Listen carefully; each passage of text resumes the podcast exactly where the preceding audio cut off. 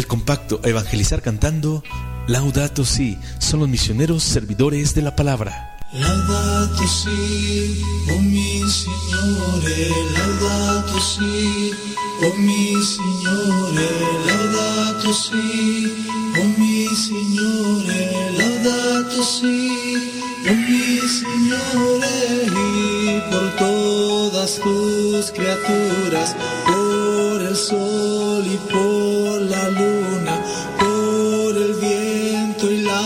las estrellas, por el agua y por el fuego. Laudato si, oh mi Signore, laudato si, oh mi Signore, laudato si, oh mi Signore, laudato si,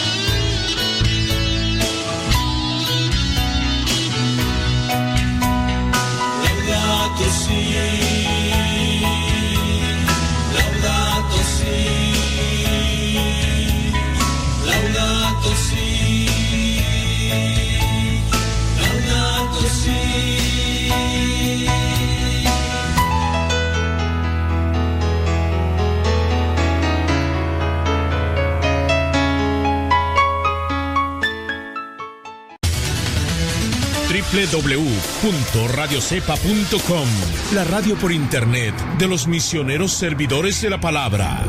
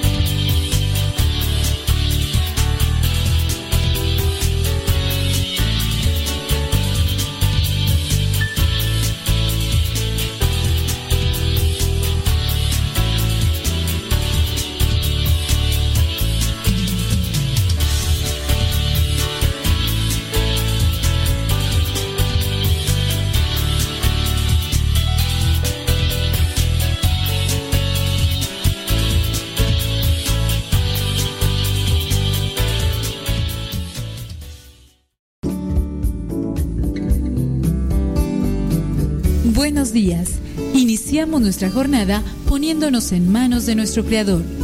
Pedimos su gracia para enfrentar como hijos suyos cada reto que la vida nos presente, acompañados de María, la dulce Madre que nos invita a proclamar las grandezas del Señor.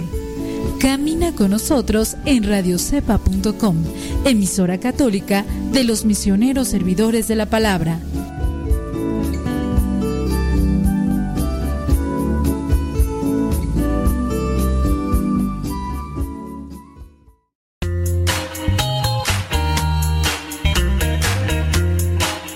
Recuerda que nuestros programas quedan grabados en el canal de YouTube. El canal se llama Modesto Radio. Ahora, que si tú trabajas en una estación de radio y quieres pasar estos programas, ponte en contacto con nosotros. Te los podemos mandar ya editados para que en medio de cada bloque pongas los mensajes que tú creas convenientes. Si trabajas en una estación de radio, ponte en contacto con nosotros y te mandamos los programas que nosotros realizamos. Y si tú quieres escuchar programas pasados, entra al canal Modesto Radio. Modesto Radio en YouTube y ahí podrás escuchar los programas pasados.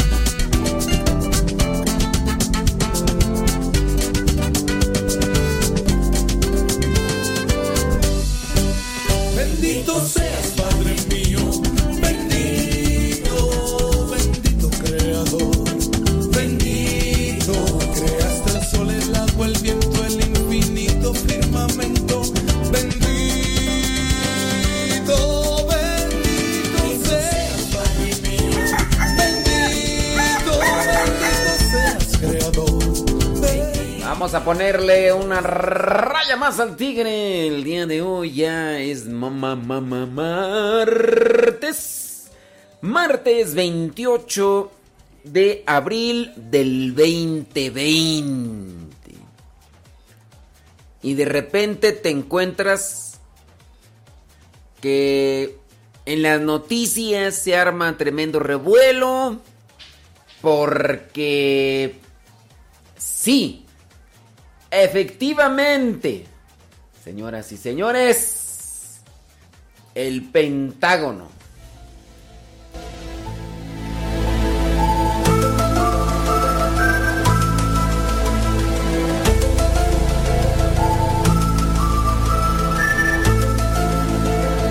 Santa cachucha, después después de no sé cuántos años Estados Unidos ahora sí la Armada, el Pentágono dice Señoras y señores, por ahí andan unos objetos no identificados la Armada de Estados Unidos ya reaccionó en septiembre la veracidad de las grabaciones difundidas previamente por una empresa privada.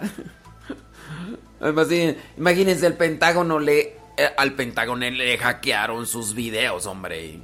Y la empresa privada sacó los videos de lo que fue pues una unas cosas ahí que andan volando. El Pentágono ha publicado oficialmente, oficialmente tres videos de corta duración con pues unas grabaciones del año 2004 y 2015 donde pues ahí se ve unas cosas ahí volando a no hay ningún em, objeto, no hay ningún avión, no hay nada actualmente eh, de creación humana que vuele así tan rápido como pues, como, como vuelan esas cosas.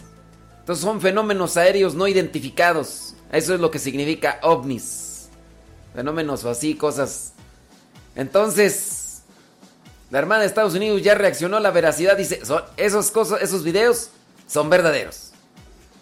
Tras una revisión exhaustiva, el Pentágono ha determinado que la publicación autorizada de estas grabaciones no clasificadas no revela capacidad de sus sistemas sensibles y no afecta las investigaciones posteriores de incursiones en el espacio aéreo militar por fenómenos aéreos no identificados. El Departamento de Defensa explica que está, está publicando los videos para aclarar cualquier idea errónea de la sociedad sobre las si las imágenes que han estado circulando eran reales o no. O si hay más videos. Así que de que están están ¿Qué serán? Este, pues nadie lo sabe. O a lo mejor sí lo saben algunos. No sabemos, pero... Ahora aquí viene una pregunta. Si... Si se demuestra... Bueno, es que los videos están ahí, dicen que los videos son reales. ¿verdad? Ahora cuestión, la cuestión científica. Ahora viene una pregunta, señoras y señores. La pregunta es... Si se demuestra científicamente que hay vida en otros planetas y que nos están visitando, ¿qué va a suceder con nuestra fe?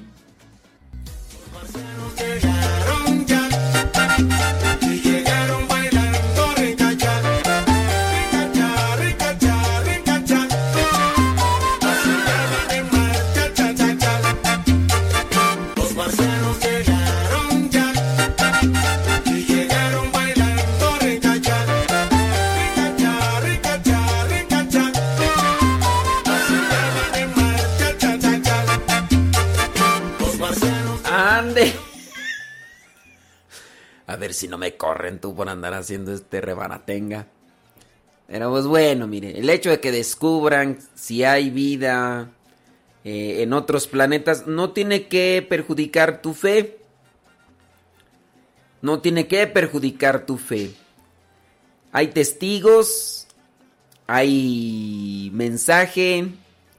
Eh, Jesús mismo vino, hizo lo que ningún ser humano puede hacer ¿Qué más verdad quieres? Esa verdad inmutable, no te tiene que mover el tapete si de repente llegan unos marcianillos. Si llegan unos marcianillos, ¿verdad? Pues será otra cuestión, ¿verdad? Eso no tiene que mover tu fe. Más bien, tú muévete. Muévete por la fe, si es que tienes fe. Porque Jesucristo resucitó para darnos vida eterna. Y eso es lo que nos debe de importar. Como tal, no debe de mover tu fe si hay marcianos o no hay marcianos. Se dice marcianos, ¿verdad? Porque se dice que, vienen de Marte, pero pues, quién sabe si vienen de Marte, o de miércoles, o de jueves, o de... ay, ay, ay, ay, ay, ay, ay. Y hombre, me llegaron un montón de preguntas. Padre, padre, ¿qué onda? No, no, no, ustedes Calmantes, montes, alicantes, pintos, pájaros, cantores. Oiga la 87.7 FM Guadalupe Radio. Ya estamos aquí para alegrar un nuevo día, para brindar un mensaje de esperanza, de fortaleza, de fe, con buen ánimo, con buen humor, porque ese es también, pues es, es, nuestra forma de ser, ¿no? No, no podemos eh, acomodarnos a otra manera de la que no somos. E, es, nuestra manera de ser. Son exactamente las 6 de la mañana ya con eh, 10 minutos. 6 de la mañana con 10 minutos hora de California. Sí, hora de California. Guadalupe Radio transmitiendo desde el Monte, California. Y con una retransmisora en San Diego, California, llegando la señal hasta Tijuanita la Bella. Y por medio del internet a todo lo ancho y largo del mundo internauta. Gracias donde quiera que usted nos escuche. En México, desde donde transmitimos nosotros, desde aquí. Estamos transmitiendo hasta la señal que está en el Monte, California. Y estamos nosotros acá en Texcoco, Estado de México, cerquita de la Ciudad de México, unos 40 minutos. Y ahorita que no hay tanta tráfico por esto del pandemia coronavirus, pues en unos 25, 30 minutos, de volada llegamos, nombre aquí. Y son exactamente las 9 de la mañana con 10 minutos, hora de New York. Y ahí andamos. La temperatura, bueno. ya, ya, ya, ya, tanto rollo, hombre. Vámonos, vámonos. Hoy la iglesia tiene presente a los santos. Santos que son referencia para cumplir con la voluntad de Dios. La pregunta, la pregunta. ¿Estás tú buscando cumplir la voluntad de Dios el día de hoy?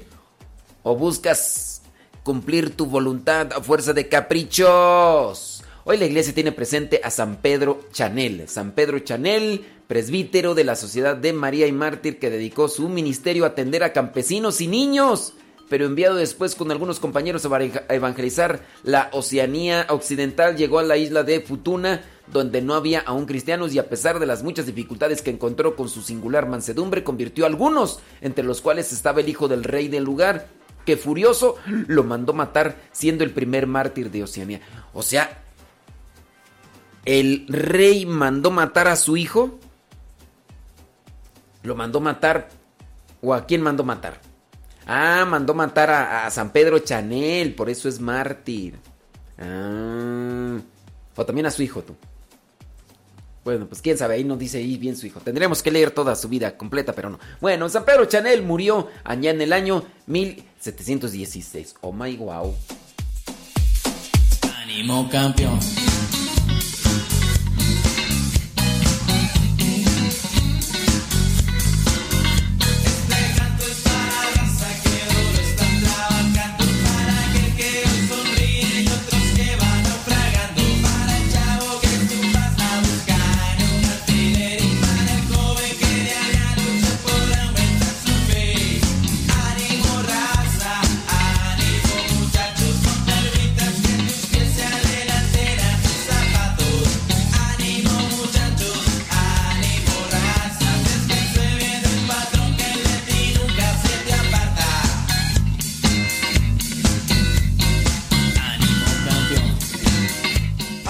Campeón. Déjame mirar algunos mensajitos, me mandarle saludos a everybody in your home. Y también déjame preparar el evangelio para el segmento de la olvidada. El segmento de la olvidada, la primera lectura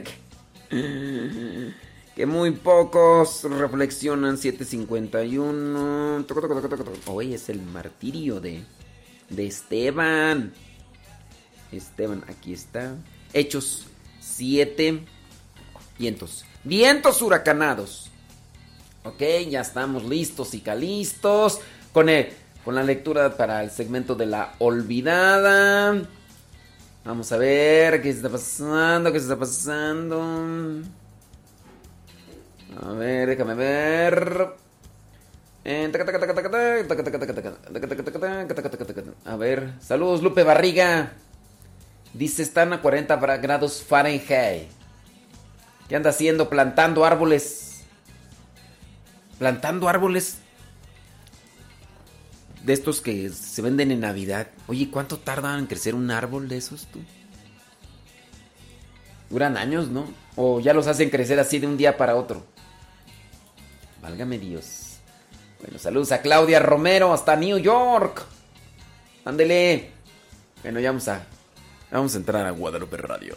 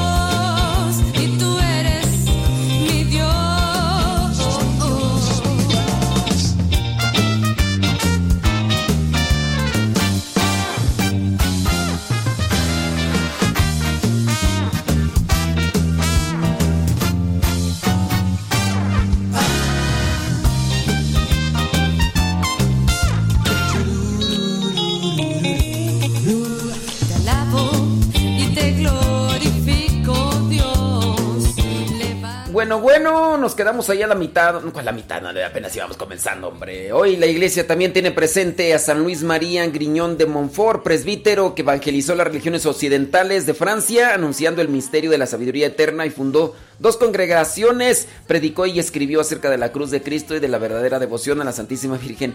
Oye, y escribió un libro que tardó más de 100 años, hasta después de más de 100 años se publicó. ¡Qué barbaridad! Bueno, San Luis María Griñón de Montfort murió allá en el año 1841. También la iglesia hoy tiene presente a San Afrodisio. San Afrodisio. Allá dice considerado como el primer obispo de Galia Narbonense. También la iglesia tiene presente a, a santos Eusebio, Catalompo y compañeros mártires. Bueno, pues ahí están si te llamas Así pues, muchas felicidades. Catalompo. También la iglesia tiene presente a San Vital, allá en Italia.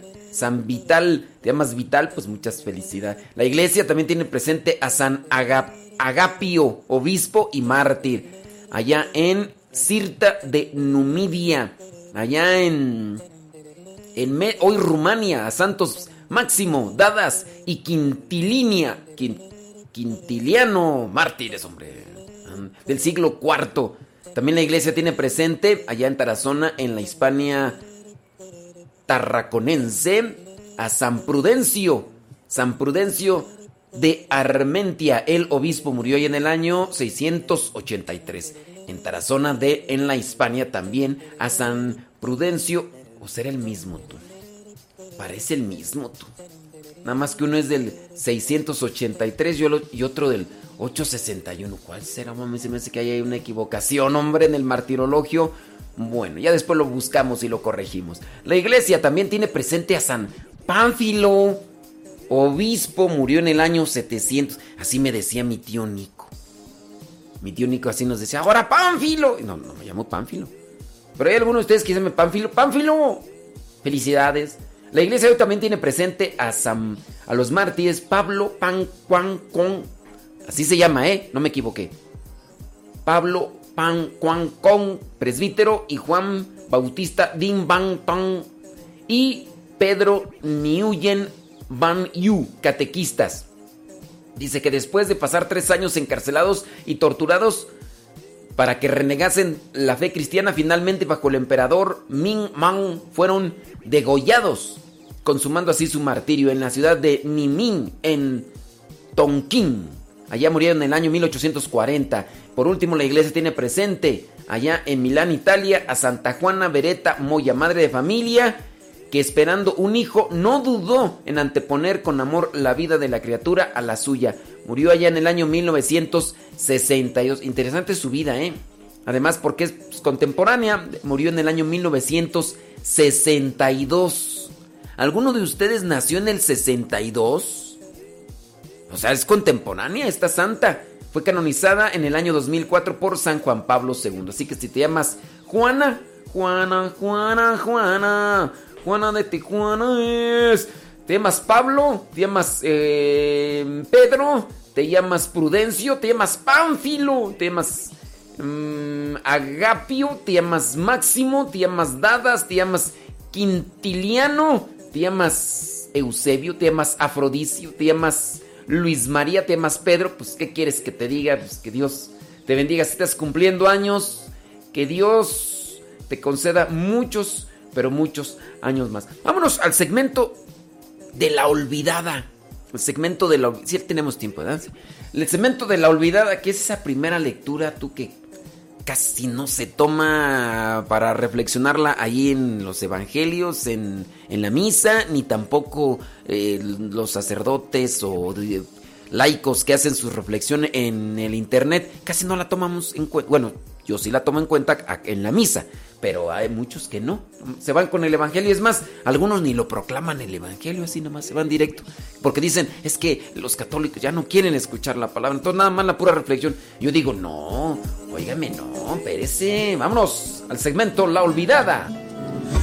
Escuchar tu palabra es inicio de fe Señor meditar tu palabra es captar tu mensaje de amor, proclamar tu palabra, Señor, es estar embebido de ti, proclamar tu palabra, Señor, es ya dar testimonio la primera lectura del día de hoy, martes 28 de abril, es de los Hechos de los Apóstoles, Hechos de los Apóstoles, capítulo 7, versículo 51, hasta el versículo 1 del capítulo 8. Dice, pero ustedes, siguió diciendo Esteban, siempre han sido tercos y tienen oídos y corazón paganos siempre están en contra del Espíritu Santo, son iguales que sus antepasados. ¿A cuál de los profetas no maltrataron los antepasados de ustedes? Ellos mataron a quienes habían hablado de la venida de aquel que es justo. Y ahora que este justo ya ha venido, Ustedes lo traicionaron y lo mataron. Ustedes que recibieron la ley por medio de los ángeles, no la obedecen. Cuando oyeron estas cosas, se enfurecieron y rechinaron los dientes contra Esteban. Pero él, lleno del Espíritu Santo, miró al cielo y vio la gloria de Dios y a Jesús de pie a la derecha de Dios. Entonces dijo, miren, veo los cielos abiertos y al Hijo del Hombre a la derecha de Dios. Pero ellos se taparon los oídos y dando fuertes gritos se lanzaron todos contra él. Lo sacaron de la ciudad y lo apedrearon. Los que hacían de testigos contra él dejaron sus ropas al cuidado de un joven llamado Saulo. Mientras lo apedreaban, Esteban oró diciendo, Señor Jesús, recibe mi espíritu. Luego se puso de rodillas y gritó con voz fuerte, Señor, no les tomes en cuenta este pecado. Habiendo dicho esto, murió. Y Saulo estaba allí dando su aprobación a la muerte de Esteban. Palabra de Dios. Bueno, pues encontramos a un hombre que habla con la verdad. La verdad hay que decirla aunque duela. Nosotros a veces no decimos la verdad porque tenemos ese miedo, ese miedo a perder una amistad, ese miedo a que las personas se pongan en contra de nosotros. La verdad por encima de todo. Esteban está hablando a aquellos maestros de la ley y fariseos y les habla de aquellas cosas que hicieron mal los antepasados, pero también da a conocer que Dios, Jesús, está a la derecha, a la derecha del Padre. A él lo apedrearon, unos aprobaron su muerte, entre ellos Saulo, que después se convertiría en Pablo de Tarso. ¿Tú te has callado en la verdad por temor? Yo amo el Evangelio que sabido yo amo el Evangelio que es luz que ilumina, yo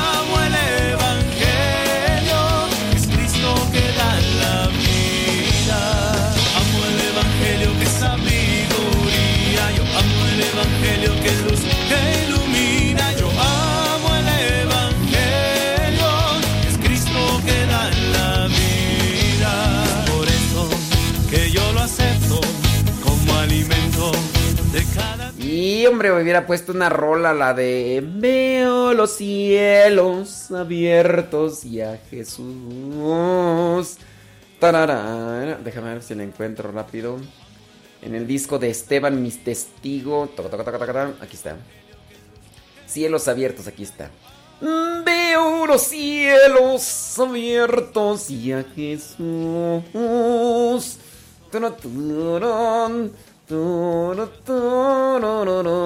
Oigan, ¿ya le están dando compartir? Denle compartir, hombre, ¿qué les cuesta? Hombre, hay algunos que si no. Ay, ay, ay, ay, ay, ay, ay.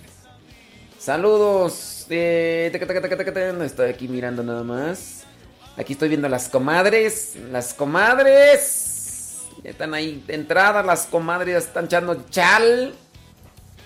Eh, sí, saludándose por aquí, por allá. Saludos, Angélica Rodríguez Martínez, desde Ciudad de México, Iztapalapa. Ándale, pues.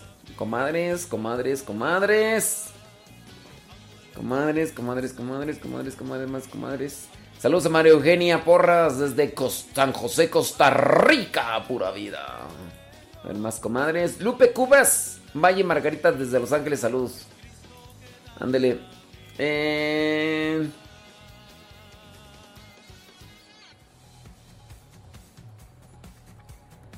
Dice... Ok. Ande Dios. Muy bien, bueno, pues ahí saludos a todos ustedes. Qué bien. Ándele pues. Vientos huracanados. Mm. Ya vamos a entrar. Ándele pues, vamos a entrar.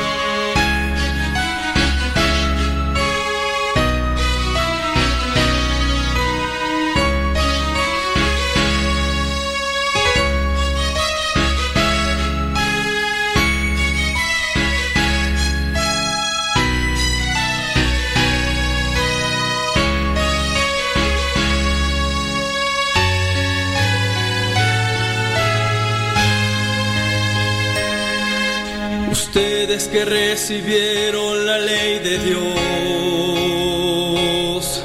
y tuvieron en sus manos la verdad.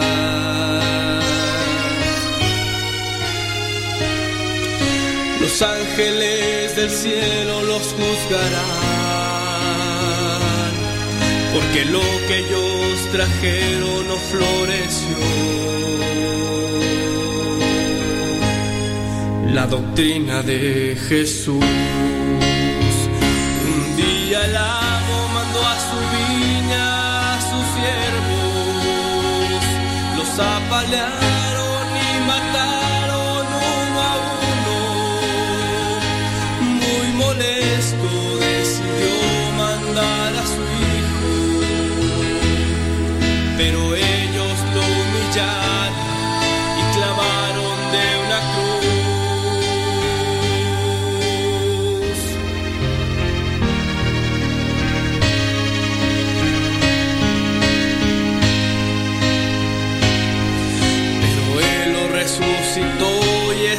está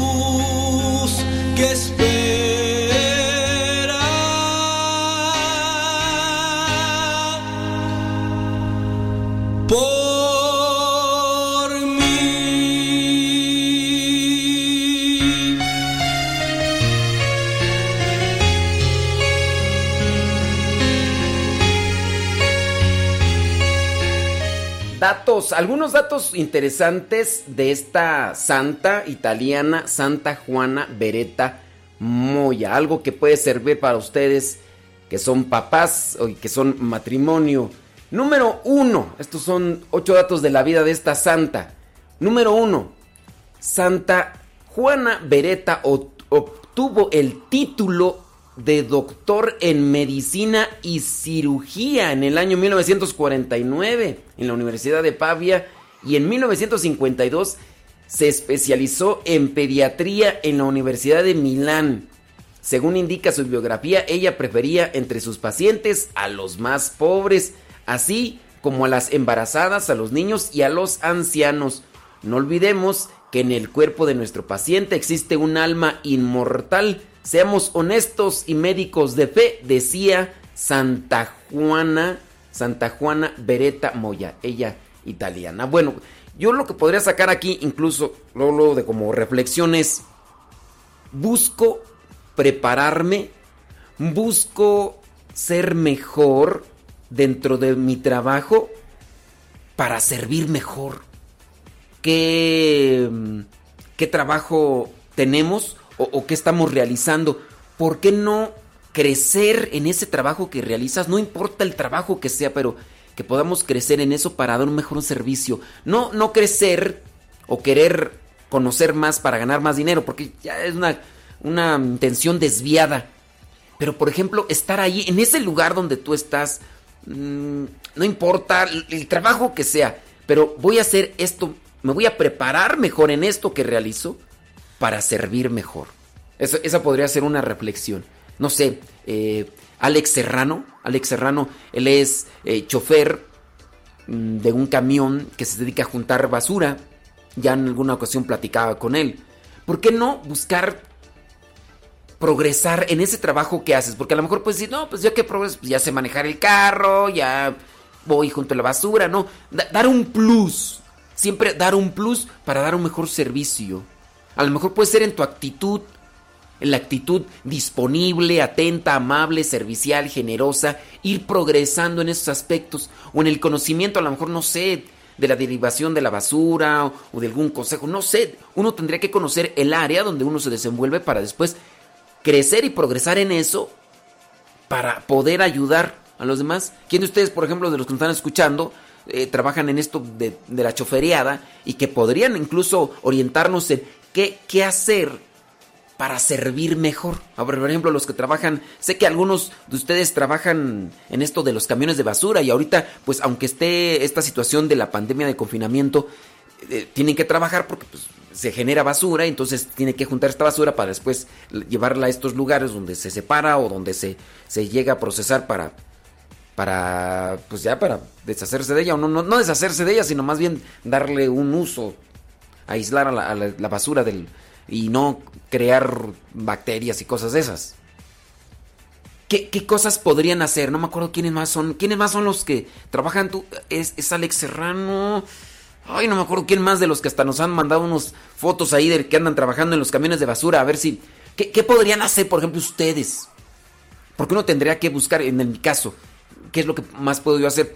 Yo, yo podría dar algunas ideas, pero ahí se lo dejo a ustedes como una reflexión a partir de que esta Juana de Beretta, en italiano es Gianna, Gianna de Beretta, hizo para servir mejor. Buscó especializarse ya siendo eh, doctor médico, eh, buscó especializarse. Número dos, dato de esta santa, dice, Santa Juana fue muy devota de la Virgen María. Cuando murió su madre, ella le dijo a la Virgen María, confío en ti, dulce madre, y tengo la certeza de que nunca me vas a abandonar. Ella hablaba de la Madre de Dios a las jovencitas de la Acción Católica y en las cartas dirigidas a su novio le hablaba de la Virgen María. Su novio, pues luego fue su esposo, su novio Pietro, que después fue su esposo. En su libro Gianna Mola Beretta, escritos recuerdos, testimonios Juana Mola Beretta, Pietro, su esposo, indicó que el día de su boda, eh, Santa Juana donó su bouquet de flores al altar de la Virgen, de la cual era muy devota. Su bouquet me imagino que es su ramo de flores, ¿no? Pienso yo. Entonces lo donó. Dijo, bueno, ya, ya me casé, aquí está, está. Número 3. Santa Juana conoció a su esposo en una misa en el año 1954. Él era ingeniero y también pertenecía, pertenecía a la acción católica. Ok. Mujeres que todavía no se casan, ¿dónde encontraron a sus viejos? ¿Dónde los encontraron? Bueno, en Santa Juana lo encontró en misa. La biografía de la santa describe que durante el noviazgo ella fue clarísima en sus propósitos y en proyectar su nueva familia y al mismo tiempo era maravillosa transmitiendo a su novio su gran alegría de vivir. La pareja contrajo matrimonio el 24 de septiembre del año 1955, un año después. Juana fue una esposa feliz y supo armonizar con sencillez y equilibrio sus deberes de madre y de médico. Pietro, su esposo, la apoyó en su decisión de no abortar a su bebé, como algunos médicos le sugerían, para salvar su vida. Y tras la muerte de Juana, el esposo nunca se volvió a casar y se hizo cargo de los cuatro hijos que ya tenían. Toma la papá. Ella eh, era médico, entonces por lo que entiendo aquí estaba embarazada. Los médicos le dijeron, oiga, es que si usted no aborta, usted... Y dijo, no, vamos a dar las cosas. A ver, ahí, ahí está el dilema, ¿verdad?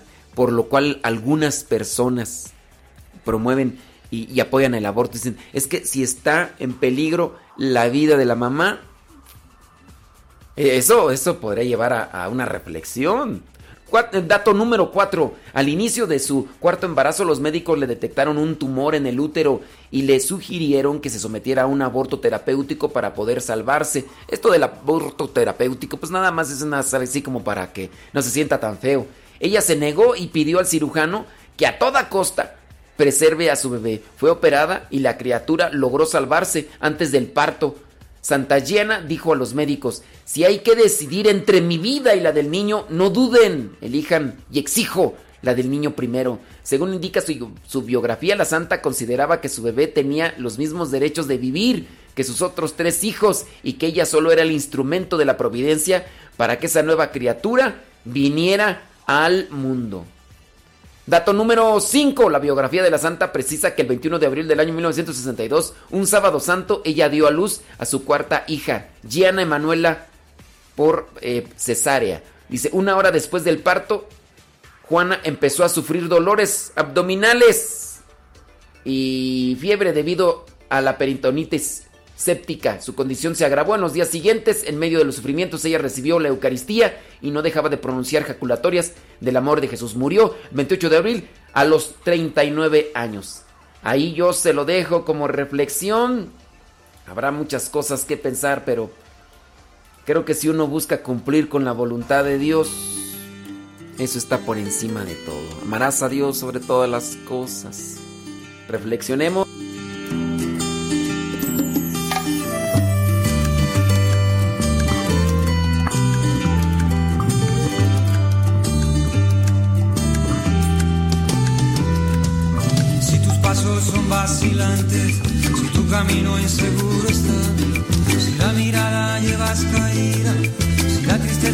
Lado está, si las noches se te hacen largas, si en tus días hay oscuridad, si necesitas un buen amigo, solo en Jesús lo podrás hallar, Él te levantará, su mano te dará, cuando te veas caído, nuevas fuerzas te dará.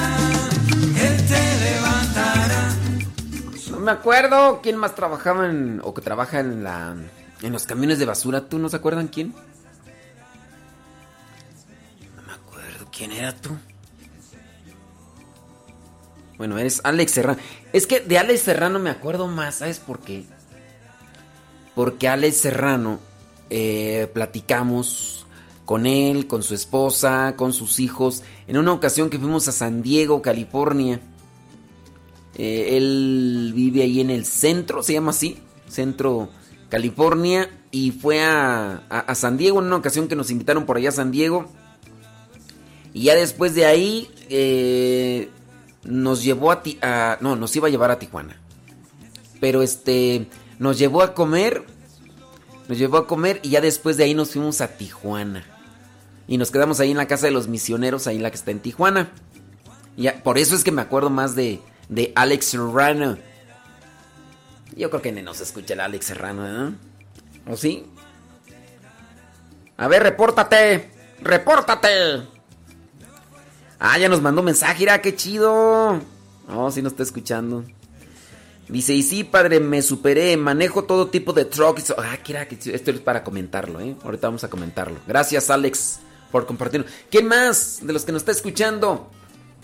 ¿Eh?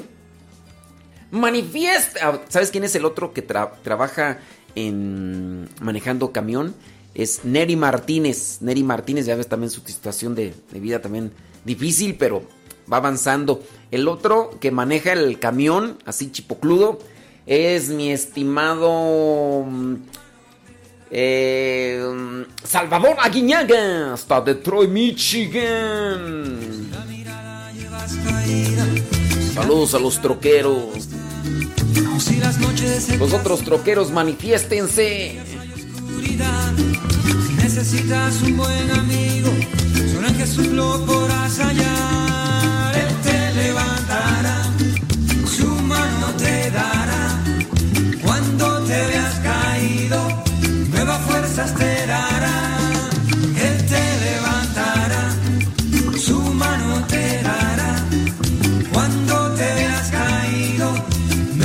Fuerzas te dará el Señor. El Señor,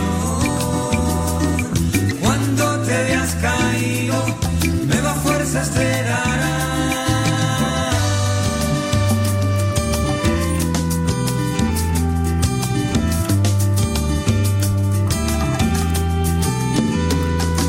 Si tus pasos son vacilantes, si tu camino inseguro la mirada llevas caída, si la tristeza a tu lado está, si las noches se te hacen largas, si en tus días hay oscuridad, si necesitas un buen amigo, solo en Jesús lo podrás hallar. Te levantarán. Mira, ya se reportó Alex Serrano. Alex Serrano ya se reportó. Él anda trabajando. Ahorita estamos mencionando eh, la vida de Santa Juana. Santa Juana. Ay, Beretta. Santa Juana Beretta. Y pues bueno, ella murió un 28 de abril. y por eso es que se recuerda el 28 de abril. Tenía 39 años. Y, y te acuerdas que en el primer punto que estábamos mencionando de esta santa, preguntábamos. ¿De qué manera ustedes que trabajan, no importa el trabajo que sea, buscan superarse, no para ganar más dinero, sino para tener un mejor servicio? Y por ahí algunos de ustedes ya me estuvieron así re- recordando quiénes son, por ejemplo, choferes. En el caso me acuerdo de Alex Serrano. Patricia dice que también Julio. Julio Reyes dice que también trabaja en, el camión de basura. A ver, nos estará escuchando Julio Reyes, a veces nos manda mensajes, a veces no.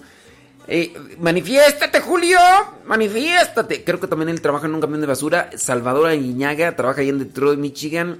Es troquero, maneja un tráiler, aunque no es propiamente camión de basura. Eh, Neri Martínez, Neri Martínez, el troquero, también maneja un tráiler. Y ya nos escribió Alex Serrano.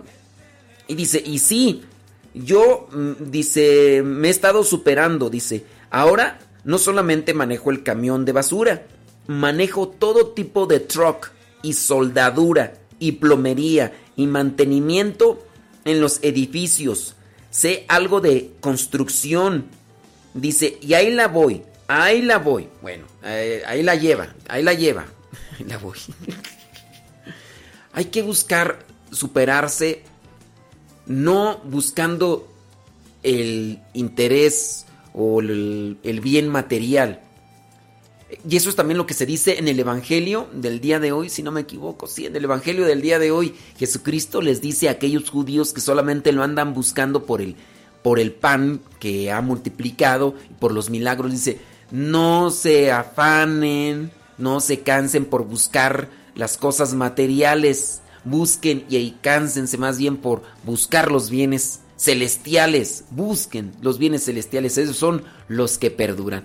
Y así, nosotros si nos enfocamos en voy a prepararme para ganar más dinero, mira, a lo mejor después quedas todo frustrado. Así que, Alex Serrano, echarle, echarle galleta, echarle peligro, echarle enjundia, porque hay que buscar superarse siempre para dar un mejor servicio.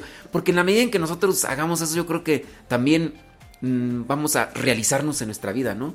Una persona que no progresa y que se la pasa siempre queje y queje, echando la culpa a los demás y no me toman en cuenta. Es, esa persona, por esa actitud, va a tener siempre una postura frustrada. Eh, Va a envidiar, va a quejarse, va... Y, y no, no es feliz, no tiene paz, porque a, a todo le va a haber un pero. Y, pero si una persona progresa, avanza, eh, logra alcanzar metas, aunque sean pequeñas, pero poco a poco en una meta y en otra, la persona se va a sentir realizada y eso da estabil- estabilidad emocional. Pero aguas con eh, el complejo de víctima, el de quejarse, el de echarle la culpa y no me toman en cuenta y me, discriminan y me hacen a un lado. E, esa persona vivirá eh, infeliz. ¿Y sabes qué es lo peor? Que buscará hacerle la vida también de cuadritos a los demás con su quejadera y con su postura siempre de, de víctima, de víctima, de víctima. Tenemos el efecto de víctima. Eh, a ver, producción, producción, necesitamos el efecto de, de víctima. ¿Dónde está la de... Ándale. Víctima. Pues ahí, está, ¿no? Ahí está. ¿Víctima? Oiga, eh, quería yo ahí comentarle porque miren, está... A ver, vamos a ver si alcanzamos. Lo que pasa es que estaba leyendo los otros puntos o los otros datos de Santa Gianna Beretta, pero también tengo por ahí que dice eh, enfermero eh, no, no, déjame ver. Dice, quisieron casarse horas antes de... Mm, a ver, esta noticia está cortita. Dice... Dice, pudieron casarse horas antes de que él falleciera por coronavirus. Esa es una noticia. Pero antes quisiera terminar con lo de estos datos de esta santa, Santa Juana Beretta. Dice, el dato número 6, ya dijimos cuando murió. Dice el dato número 6, una carta de amor fue leída ante miles de familias. El 26 de septiembre del 2015, durante el Encuentro Mundial de las Familias realizado allá en Filadelfia, Estados Unidos, Gianna Emanuela leyó una carta de amor que le escribió su madre a su padre cuando ambos aún eran novios. Esta Gianna Emanuela es la hija, la, que nació eh, por cesárea y que después la mamá falleció.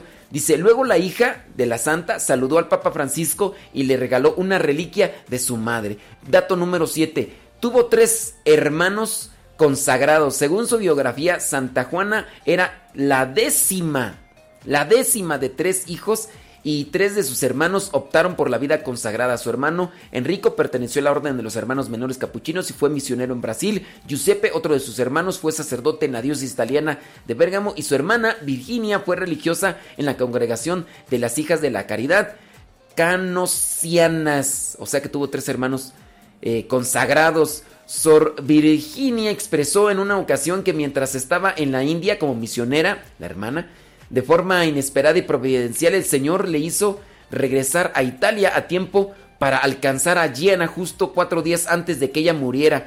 Dice que pudo así asistirla y confortarla en esos momentos tan dolorosos y preciosos a los ojos de Dios. Y de esos momentos, dice, guarda un recuerdo muy vivo. Dato número 8 y el último, dice que fue beatificada y canonizada por San Juan Pablo II Gianna Beretta Mola fue beatificada, dice el 24 de abril del año 1994, durante el Año Internacional de la Familia y canonizada por el mismo San Juan Pablo II el 16 de mayo del año 2004.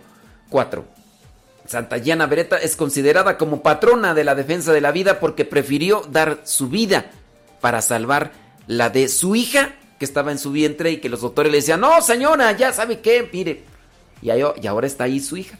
Bueno, vámonos a, la noticia que, les digo que, quisieron casarse antes de que mm, muriera por coronavirus. Nada más que aquí, déjame ver. Dice Sophie Brian Miles acababa de graduarse como enfermera.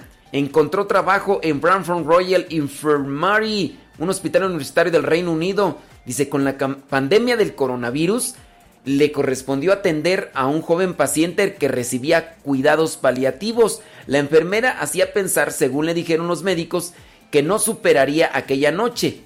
Era el pasado día 20, dice. Sofía encontró en los pasillos a la novia del paciente, de este muchacho que estaba allí enfermo. Le explicó, dice, que eran pareja desde hacía 15 años y que tenían deseos de casarse, algo que nunca habían hecho por falta de dinero y de tiempo. Ahora estaba ella desolada, sabiendo que el amor de su vida solo le quedaban unas horas, según pues ya se los habían hecho notar por las circunstancias en las que atravesaba este muchacho.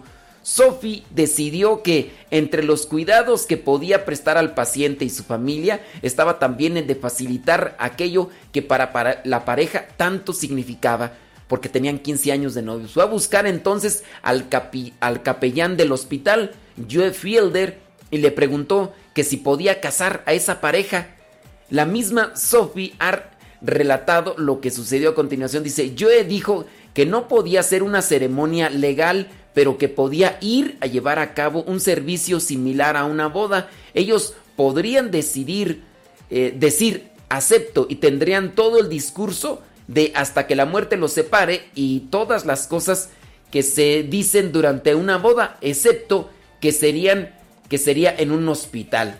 Dice, yo llegó, eh, hicieron unos anillos con un papel de aluminio, eh, dice, se contactaron por FaceTime, ah, contactaron por FaceTime a la hija del paciente para que pudiera ver la ceremonia. Fue un servicio realmente hermoso.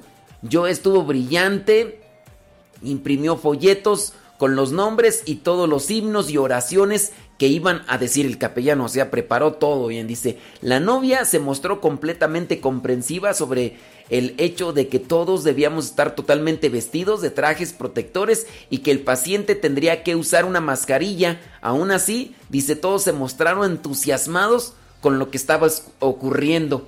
Joe también estaba vestido con todo el equipo protector y parecía que estaba hasta sudando. Después tomaron una fotografía, ella lo quiso así y él también. Hicieron todo lo posible para que pareciera una boda real en las circunstancias que se debían de dar. Incluso dieron pastel. Ella sabía que él tenía solo unas horas de vida y él quería casarse y ella también. Dice, y creo que ambos sentían que esto sería lo último que podrían hacer juntos, pero que les podría dar esa felicidad que necesitaban. Este testimonio ha sido recogido, dice por el doctor John Wright, médico epidemiólogo que dirige el Instituto de Investigación de la Salud de Bramford. Él elabora un diario de todo lo acontecente en el hospital en los días de pandemia allá del coronavirus. Dice también en el diario consta el relato del capellán Joe Fielder. Dice, el diagnóstico médico era el que no, no sobreviviría. Así que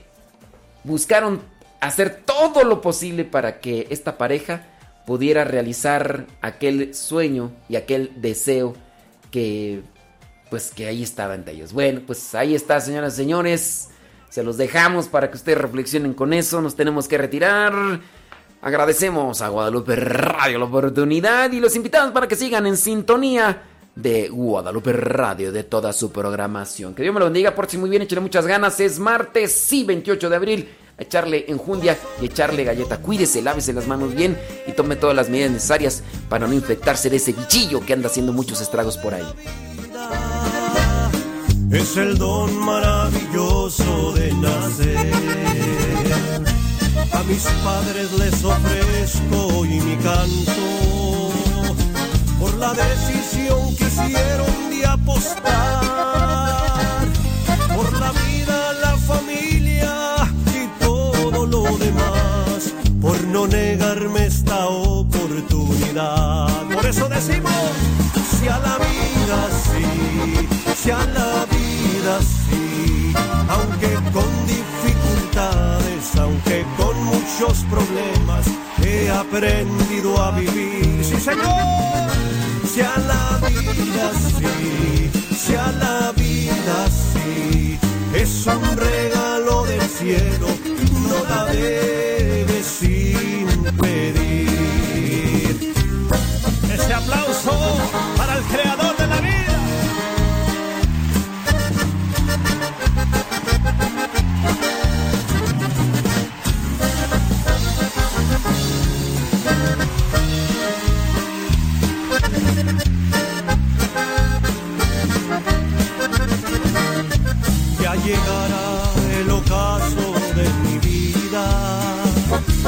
cuando llegue el último atardecer, con paciencia y dignidad yo esperaré a que mis ojos me lo cierre el Creador. Y decimos todos, si a la vida sí, si a la vida sí, aunque con con muchos problemas he aprendido a vivir. Claro que sí, si a la vida sí, si a la vida sí, es un regalo del cielo, no la debes pedir.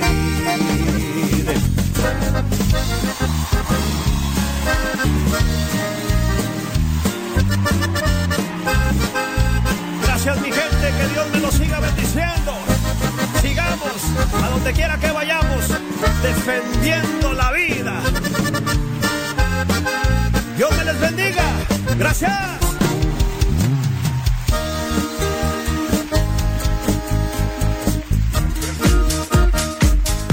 Gracias. Gracias a los que están conectados todavía por ahí. Muchísimos thank yous. Pues aquí le seguimos, hoy día martes. Estaba leyendo anoche de lo y luego salió, ¿qué tú? Ah, ok. Déjala, checo. Mm, Ok, muy bien. Gracias. Dice Alejandro García. A mí me tocó aprender más cosas eh, que solo la jardinería. Aprendí un poco de plomería, electricidad, poner tabla roca, masilla para sellar las uniones de la tabla roca y pintura. La necesidad nos hace aprender de todo. Bueno, pues hay que aprender de todo, eh, teniendo presente pues que para servir mejor, ¿no? Yo creo que eso, eso siempre nos va a hacer resaltar. Aprendió, se superó para servir mejor. Busca primero el reino de Dios y lo demás vendrá por añadidura. Cita bíblica de algunas Biblias, de la interpretación, así se maneja en algunas Biblias, en Mateo capítulo 6, versículo 33, en otras no tanto. Déjame buscar en la, en la que sería la Biblia de Jerusalén. ¿Tú? ¿Cómo, se maneja en la Biblia de Jerusalén? Déjame. Déjamelo, chico. Voy a checar, espérame tantito. Biblia de Jerusalén, Mateo 6:33.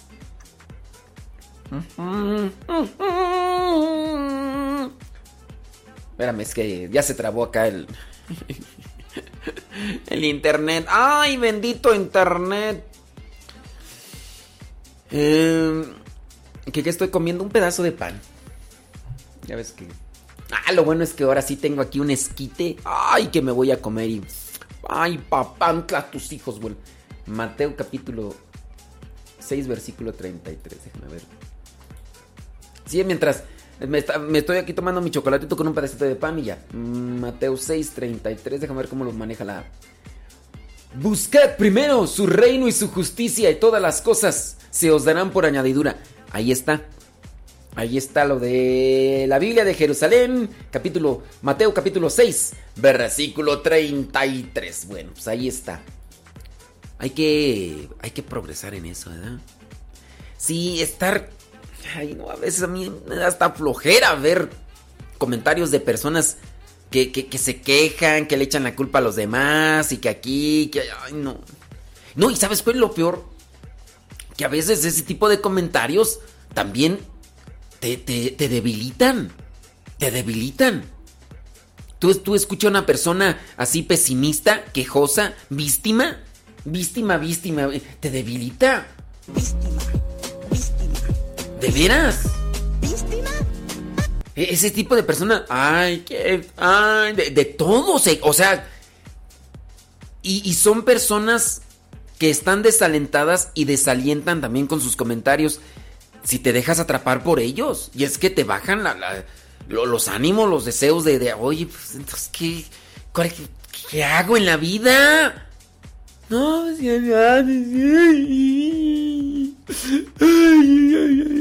o sea, ni avanzan ni dejan avanzar. Son como, son como ese tipo de personas que van caminando en la calle y tú traes prisa. Tú quieres llegar pronto. Ahí van las personas así, pero van cubriendo toda la banqueta por donde tienes que ir caminando. Y así, a ver, extiéndanse toda la banqueta. Y, así. Ay, ay, ay. Hombre, es, instinto agresivo que de repente se despierta en uno cuando tú traes prisa y quieres llegar a un lugar para rezar varias cosas. Y hay otros que no. Ay, y, te van así. Digo, ¿no, ¿no nos daremos cuenta? No, te darás cuenta que estás cubriendo todo el espacio en la banqueta y no le das chance a las personas? Lo mismo, por ejemplo, también pasa cuando nosotros no sabemos subir escaleras eléctricas, eléctricas, ya te digo el que lo. Lo mismo pasa. Para subir las escaleras eléctricas, uno también tiene que saber subir escaleras eléctricas. ¿De qué lado uno se tiene que colocar si uno no va a caminar en las escaleras eléctricas? Claro, las escaleras eléctricas son para facilitar el uso, si es que uno no puede caminar o lo que sea, pero te tienes que colocar en un, en un lugar ¿En qué lugar te tienes que colocar en las escaleras eléctricas? Y a lo mejor ustedes, algunos de ustedes no sabían eso. No sabían eso, porque tienes que darle espacio a aquella persona que quiere caminar en las escaleras eléctricas, que se quiere apoyar en las escaleras eléctricas para llegar más pronto allá a, la cima, porque pues para eso son las... Bueno, también para bajar, ¿no? También para bajar y subir. Y algunos de ustedes saben qué lado, de qué lado se tiene que colocar uno en las escaleras eléctricas para que pueda facilitar. Hasta en eso. Ay, no, pero sí. Está difícil. Bueno, hay que buscar, echarle galleta. Hay que buscar progresar y dejar ese, esa actitud que de verdad desgasta y debilita, quita las fuerzas, quita los ánimos, quita los anhelos, quita los sueños, quita las metas, quita, hasta las ganas de vivir. Pues oye, mi, oiga, mi, no. Oye, hay que ser Quizá una lamparita, ¿no?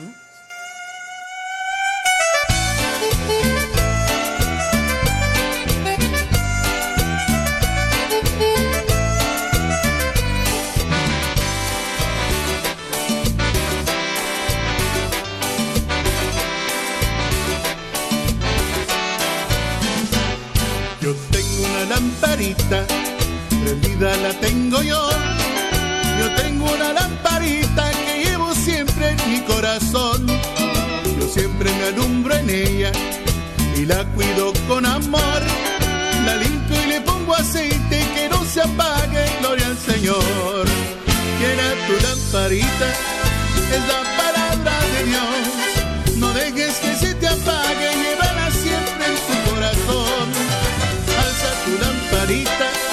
que vea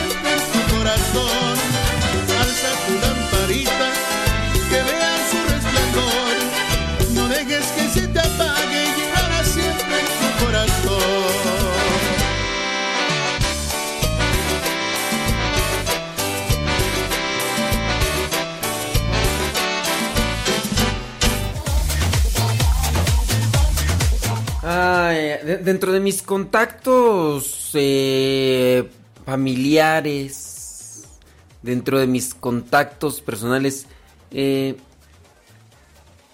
bueno, pues he recibido noticias mm, desalentadoras porque te desaniman en parte, o sea, mira, por ejemplo, ahorita me está escribiendo una muchachita que pues ya ahorita ya es señora, ¿no? Pero cuando la conocí era una una parvulita, una parvulita.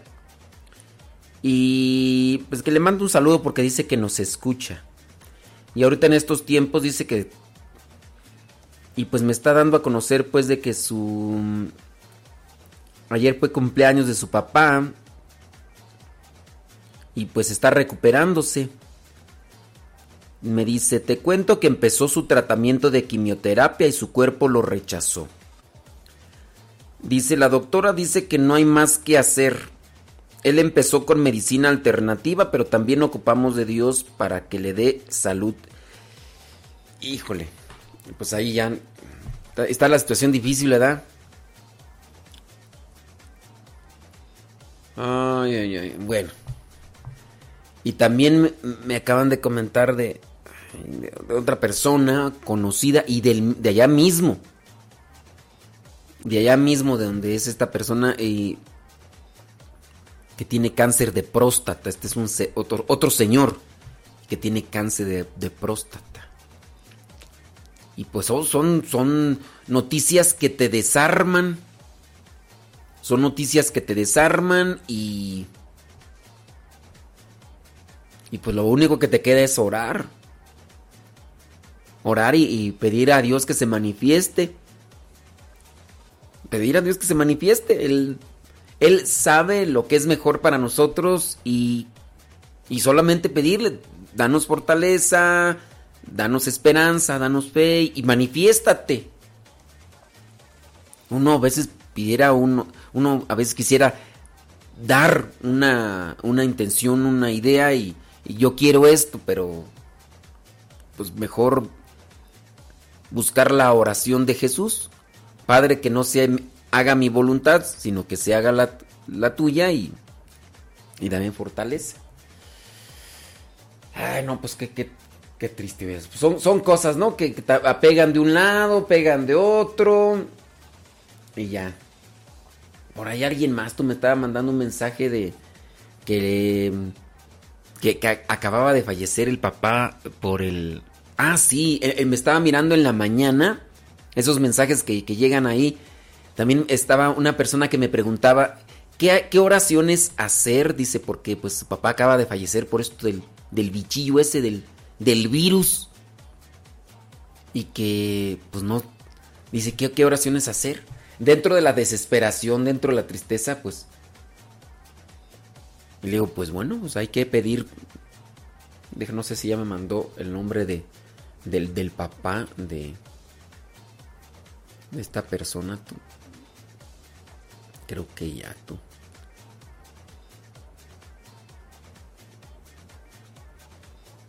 Uh, sí, tú. Ah, mira, ya me, ya me escribió. Muchas gracias. De hecho, hemos estado rezando el rosario. Para... Pero ya empezó el novenario.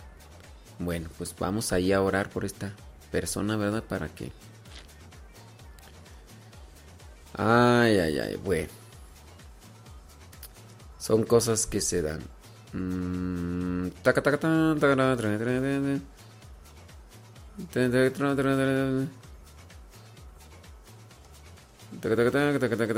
Ok, muy bien. Vientos huracanados. Bueno, pues ahí está. Ay, ay, ay, ay, ay. Dice Marisela Ledesma que Julio se despidió. ¿A dónde va o qué? ¿A dónde vas? ¿O se despidió ya del programa? ¿Cómo que o qué? Eh, platican. Pasa la voz bien. ¿Se despidió de qué o qué o cómo qué? ¿Cuál Julio tú? Todavía no llegamos a julio, apenas estamos en abril, falta mayo, junio, julio. ¿O de cuál julio? ¿De qué me hablas? ¿Julio regalado o qué? Ándale, pues bueno, vamos a una cancioncita, hombre. Es que quieras o no. en, algún modo estás viendo estas cosas y ay, ay, ay, ay, ay, ay. Si me ponen ahí. Vamos a poner la, la alegre. ¡Vámonos! Pon la alegre. A sacudir el esqueleto. Desde la oscuridad del mar aparece. Ahí viene la radionovela, el capítulo número 2 de San Juan Bosco. Ten cuidado.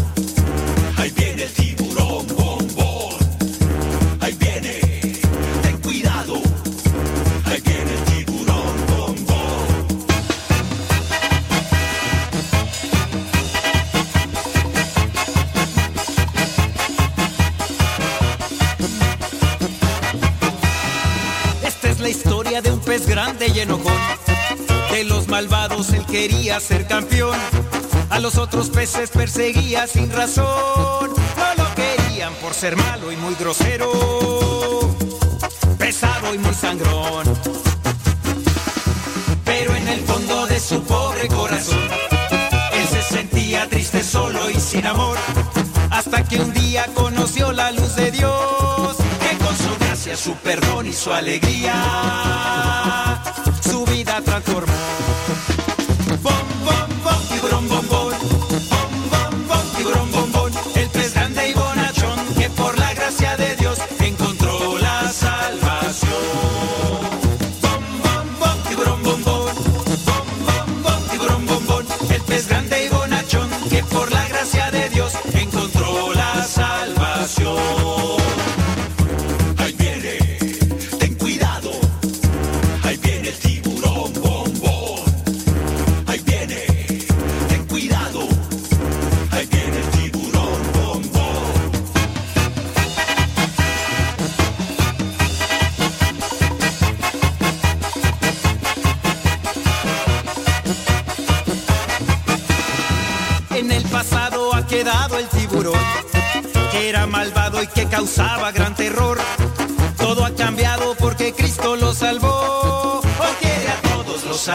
Los protege. Bombón es un campeón. Esa es la historia de un pez grande y bonachón, que fue atrapado por las redes del amor. A todos cuenta que Jesús lo perdonó. Ahora Bombón por todas partes va anunciando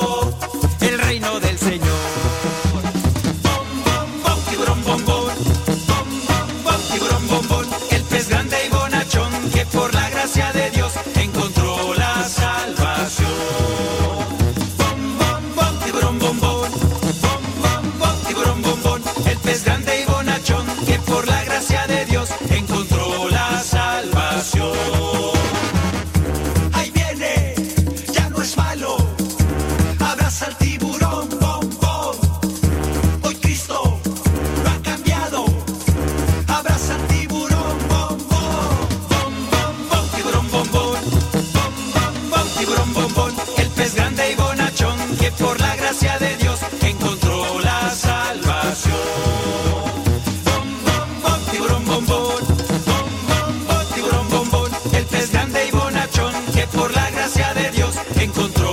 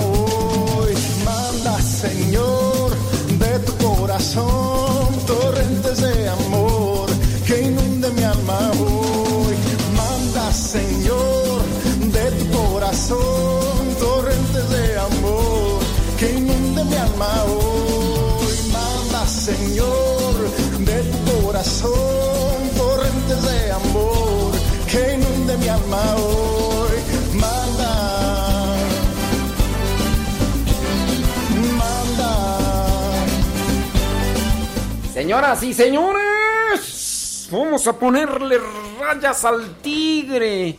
Y que nadie, absolutamente nadie, pero nadie nos detenga.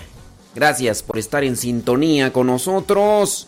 Gracias por estar ahí, siempre pendientes. Saludos a everybody in your home. Everybody in your home. Estaba por ahí mirando un artículo que se me hizo interesante porque habla sobre la selección de las personas con quienes habla uno. Y ciertamente uno debe ser también astuto. Si tú seleccionas platicar con una persona que lo único que hace es manifestar su desagrado con lo que tiene, con lo que es, con lo que le rodea, pues a lo mejor te vas, te vas a meter también en su mismo rol de vida y puede ser que en este caso te contamines con la misma visión de vida que tiene la otra persona. ¿Cuántas de las veces nosotros a veces pues ya estamos metidos en ese rol de estar siempre mirando lo negativo, lo oscuro, lo feo, lo no me gusta y y más que crecer pareciera ser que nos agachamos más, nos encorvamos más en la vida. Escoger personas con las que se pueda uno desenvolver que la otra persona te escuche, que tú mismo te puedas escuchar cuando escuchas a la otra persona o cuando platicas con la otra persona. Ah, qué bonitas son esas pláticas tú. Claro que está medio difícil, a veces no se da porque no hay disposición del otro lado, también no hay una disposición tuya. Pero a qué mal, ¿verdad? Cuando encontramos esas personas que te interrumpen a cada rato, que tú estás diciendo una cosa y que te cambia de tema y que no te deja terminar tu idea y que tampoco, pues bueno, no se da esa interacción así como para poderse nutrir. Porque a veces solamente queremos mostrar o queremos sacar lo que nosotros traemos dentro, o queremos desarrollar lo que nosotros pensamos y no, no damos espacio para conectar con, con las dos ideas, que, que las dos mentes pudieran ser una sola en el sentido de poder compartir y poderse nutrir y, y al mismo tiempo reflejar. Ah, no, no. Uno, uno puede, ah, pero hay que tener cuidado porque, pues sí, hay personas que, que escogieron casarse no con su media naranja, no es, escogieron casarse con alguien eh, por el cuerpo, por el dinero, por la cara, por los ojos, por, por lo externo. Y cuando quisieron conectar los corazones simplemente no dio, no dio, no embonó, porque no escogieron o no eligieron a alguien que tuviera la misma, la misma sintonía en el, en el sentido del corazón. Y eso pasa muy seguido. Lamentablemente. Dice este artículo, dice, la vida trae un sinfín de experiencias que nos exhortan a comprender el porqué de ciertas cosas vividas. A veces nos preguntamos por qué tuvimos que atravesar una relación que nos hizo pedazos o por qué debemos lidiar con ese familiar que nos hace tanto daño. Y sin embargo, luego del regaño con la vida, de las interminables preguntas y sin sabores, te das cuenta que todo fue un aprendizaje. Cuando lo analizas desde la perspectiva de Dios, obviamente. Entonces, puede ser que alcances de aquello amargo, desabrido, puede ser que alcances un aprendizaje. Dice, te han lastimado, te han engañado y te has decepcionado muchas veces, pero solo ahora después de todo ese sufrimiento, si has buscado las herramientas para sobresalir, para salir de esa situación, lograrás comprender que ese es un aprendizaje. Entonces, ahora podría ser que estés listo para valorar a aquellas personas que llegan a tu vida con un propósito de enmienda enorme. Sabes que el abrazo de estas personas y sus palabras juntarán todas las partes que tienes rotas, que alguien más destrozó. Pero hay personas que no aprenden, no aprenden a levantar los pies después de que han tropezado con la misma piedra. Ese es lo peor. Siempre caigo en los mismos errores. Otra vez. Ciertas personas sacan lo más genuino y puro de nuestro interior. Con aquellas pláticas interesantes, nutritivas. Lo sientes. Te sientes cómodo con ellas. Sientes que puedes ser tú. Que puedes hablar de la vida que puedes hablar de miedos, anhelos, sueños, metas. Esa persona no te juzga por tus debilidades. Te juzga por tu esfuerzo. Te juzga por ese deseo de salir adelante. E, en ese caso, puedes notar a una persona que es comprensible, que ama. Cuando te juzga no por tus debilidades, sino te juzga por tu esfuerzo. Échale ganas, ánimo, puedes seguir adelante. Y sabes que esa persona siempre buscará el bien común, porque al buscar el bien en ti, también está buscando su bien, que eso es algo que no se tiene muy en cuenta por las personas que se dedican a lastimar, a ofender, pisotear. No se dan cuenta que al mismo tiempo que están pisoteando al otro, se están pisoteando ellos mismos. Y que eso también es lo que deberíamos tener nosotros presente. Cuando nosotros hablamos de los demás, de qué manera estamos hablando de los demás, de qué manera estamos juzgando a los demás. Cuando estamos juzgando a los demás eh, en el sentido de quererlos hacer menos o querer solamente notar sus defectos, también nosotros estamos mostrando aquellos defectos de los cuales estamos criticando.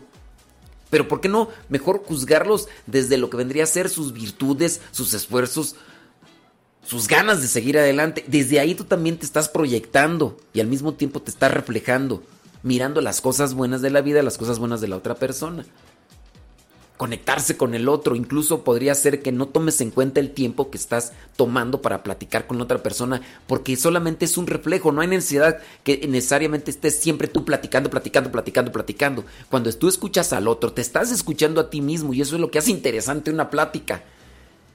Pero está difícil encontrar a una persona así. A veces puedes encontrar a la persona que tiene esas cualidades y esas características, pero también necesitas esperar su tiempo, porque puede ser cansancio, puede ser desvelo, pueden ser muchas cosas que pueden influenciar el estado de ánimo de esa persona, con la cual antes sí te has conectado bien, pero de repente no. Entonces también tienes que ser paciente para que pueda estar la otra persona disponible para poder conectar corazones y ser una misma, un mismo sentimiento, una misma situación. Y eso, eso es agradable.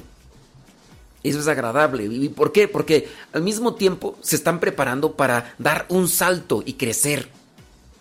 Porque están compartiendo algo que es común a los dos. Y esto no lo hablo solamente en relación a las personas que son casadas. Si fueran las casadas, uff, uh, la la, uff, oh, eh, maravilloso, grande, sí. Pero esto puede darse en cualquier relación en cualquier situación, no necesariamente estamos hablando de, las cuestiones sensuales o, maritales. Si se puede dar desde dentro del plano de, la amistad filial entre los hermanos y, lo puedes incluso transportar a lo que vendría a ser una relación marital, no hombre, la, la relación va a ser una chulada de maíz prieto, Y a pesar dentro de lo que son las dificultades, pero si hay comprensión y están incluso enfocados en el mismo crecimiento, pues tú sabrás que la otra persona tiene sus dificultades, pero que tiene más virtudes y podrá salir adelante. Dice, ciertas personas sacan lo más genuino y puro del interior.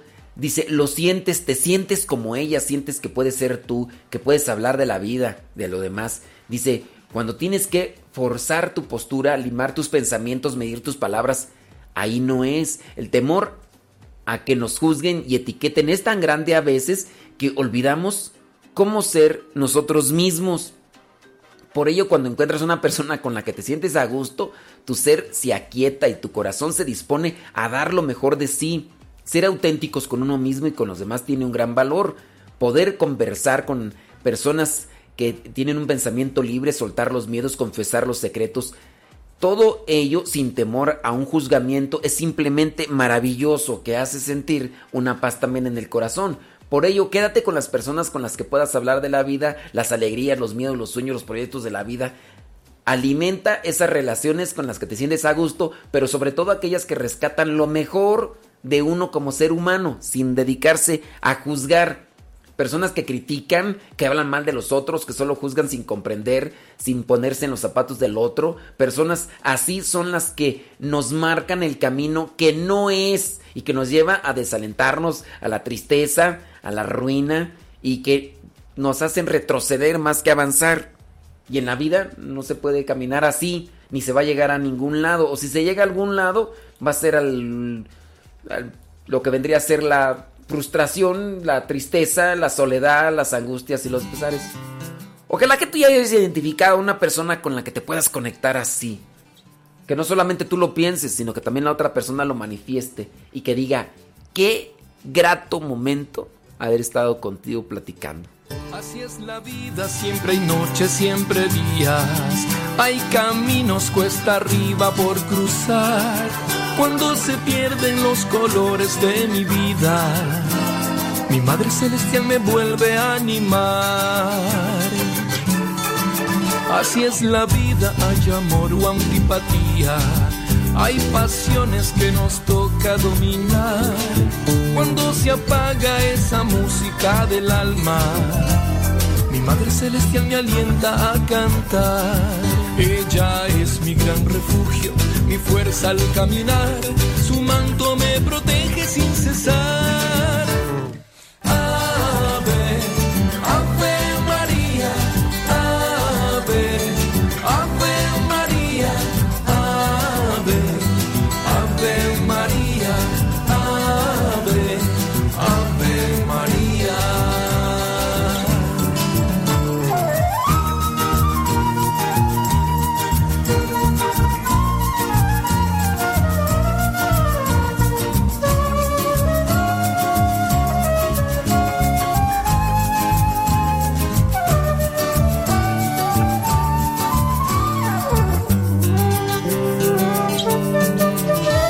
Es la vida y soledad o compañía.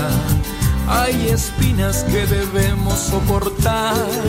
Cuando se acaba mi energía y siento pena, mi Madre Celestial me alienta a luchar.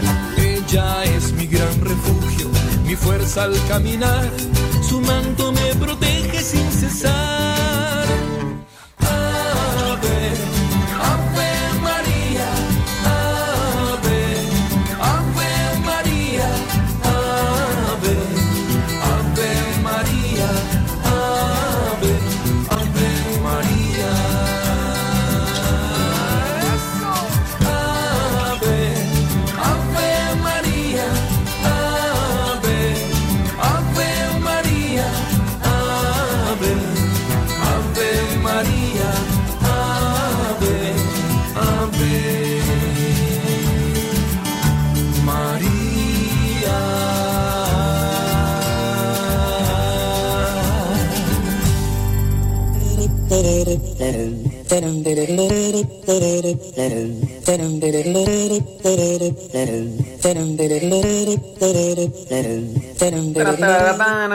Oigan, pues ya llegó el momento de la radionovela entre las nueve y media y las 10 de la mañana. Para los que nos escuchan por primera vez, ponemos, programamos la radionovela del día de hoy. Y pues ahora toca el capítulo número 2 de San Juan Bosco, de Don Bosco. Capítulo número 2. Estos capítulos son largos, ¿eh? Duran 25 minutos. Dura 25 minutos. Pero bueno. Ayer les gustó. Ayer les gustó. No sé. No sé si el día de hoy les guste. Pero bueno, vámonos. Nos disponemos para escuchar este segundo capítulo de la radionovela de Don Bosco. Tengan presente que esta radionovela se hizo también incluso con la misma intención que se hizo la de Rafael Guizar y Valencia. Esta radionovela se hizo cuando fue nombrado Beato Don Bosco. Cuando lo canonizaron, te metes a Google, le pones ahí eh, Don Bosco y ahí va a aparecer, ¿no? Cuando fue cuando canonizado. Fallecimiento. Vamos a ver qué es lo que nos dice Wikipedia. La más rápida.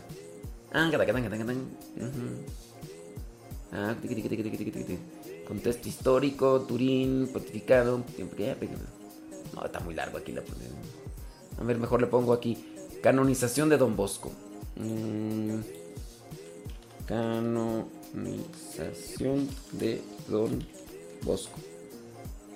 Canonización eh, primero de abril de 1934. ¿Y la beatificación cuándo fue entonces? O sea, chequenle de cuándo es esta radionovela. Oh. El primero de abril del año 1934, Don Bosco, padre maestro de la es declarado santo. O sea, fue la canonización en el año 1934. Pues, ¿de cuándo es esta radionovela tú? 1934. Hace más de... A ver, beatificación, vamos a poner. Eh, beatificación. Beatificación. Beatificación. Eh, beatificación de Don Bosco. Ok, aquí está. Dice, en el año 1929 por Pío XI. Y, por lo que narra, esta radionovela se hizo pasando la beatificación para dar a conocer más de la vida de Don Bosco. O sea, chequenle. O sea, se hizo entre el año 1930 y 34. O sea, pasaron unos cuantos años para la canonización. Unos eh, cinco años. O sea, pónganle que que, haya sido en el año 1932, 33. Ya tiene sus añitos la radionovela y yo pienso que está pues, bien hecha, no sé tú. No sé tú, pero yo... Bueno, les dejamos el segundo capítulo de la radionovela de San Juan Bosco.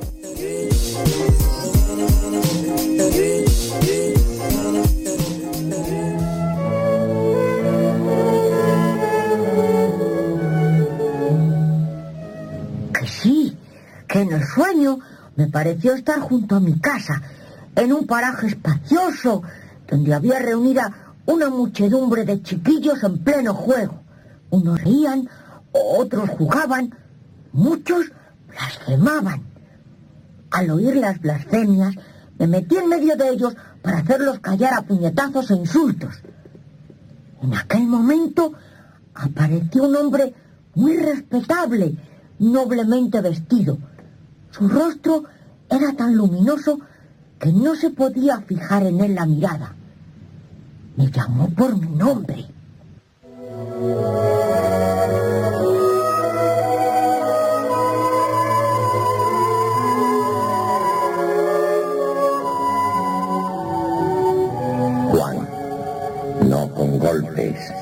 Sino con la mansedumbre y la caridad, deberás ganarte a estos tus amigos. Ponte pues ahora mismo a enseñarles la fealdad del pecado y la hermosura de la virtud. Pero, pero si, si, yo no soy más que un pobre muchacho ignorante. Mira cómo estos muchachos han cesado en sus riñas y blasfemias y se me acercan. Tienes que hacer lo que te digo. ¿Quién sois vos para mandarme estos imposibles? Precisamente porque esto te parece imposible, debes convertirlo en posible con la obediencia y la adquisición de la ciencia. ¿Cómo podré adquirir la ciencia? Yo te daré la maestra, bajo cuya disciplina podrás llegar a ser sabio. Pero, pero ¿quién sois vos? Yo soy el hijo de aquella a quien tu madre te acostumbró a saludar tres veces al día. Mi nombre, pregúntaselo a mi madre. ¿Tu madre es la señora que está junto a ti? ¿Qué aspecto majestuoso tiene? Y su manto resplandece como el sol. Acércate, Juan, y déjame tomarte de la mano. Sí, sí, señora. Mira, los muchachos han escapado y en su lugar ahora puedes ver una multitud de cabritos, perros, gatos, osos y algunos otros animales. Es verdad. He aquí tu campo. Y aquí en donde debes trabajar. Hazte humilde, fuerte y robusta. Y lo que veas que ocurre en estos momentos con estos animales, lo deberás tú hacer con mis hijos. Los animales feroces se han convertido en mansos corderillos que danzan alrededor vuestro, señora. Y también alrededor del hombre. Por favor, por, por favor, habladme de modo que pueda comprender. No entiendo qué quiere decir todo esto. A su debido tiempo lo comprenderás.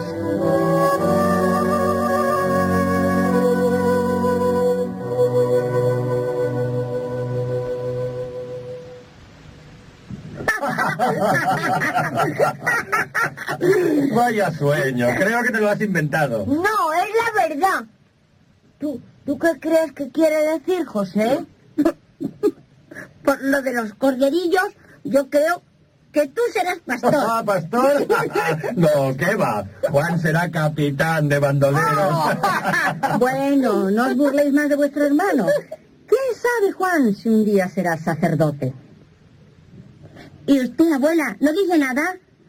Se durmió oyendo tu sueño. Yo os digo que no hay que hacer caso de los sueños.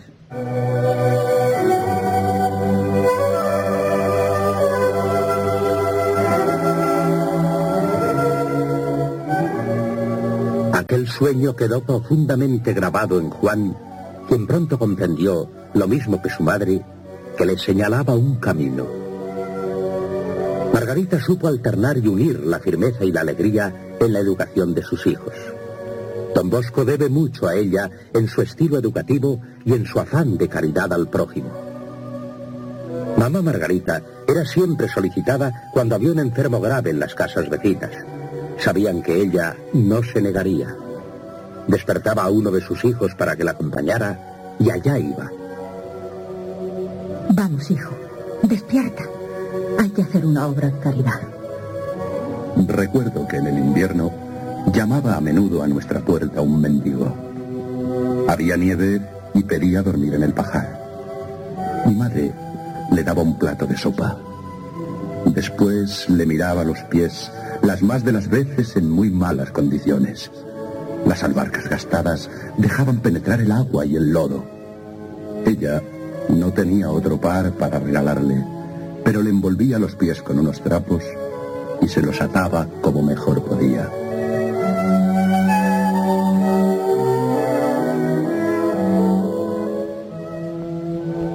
En una de las casas de Ibeki vivía un tal checo, a quien todos llamaban la cigarra, porque había malgastado una fortuna mientras sus vecinos trabajaban como hormigas. El viejo tenía vergüenza de pedir limosna y a veces pasaba hambre. Margarita, cuando era ya de noche, dejaba sobre el alféizar un pucherito de potaje caliente.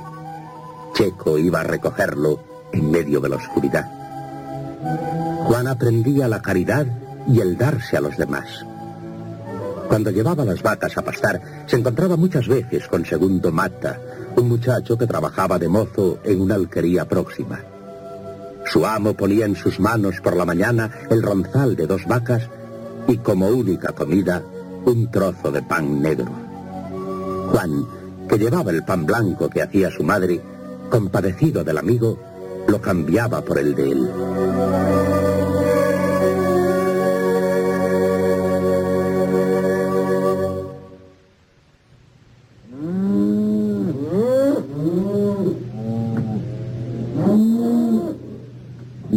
¿Me, quieres hacer un favor? Con mucho gusto.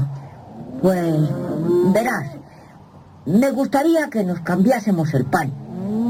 El tuyo debe ser mejor que el mío. ¿E- ¿Este pan negro? ¿Lo dices en serio? Absolutamente en serio.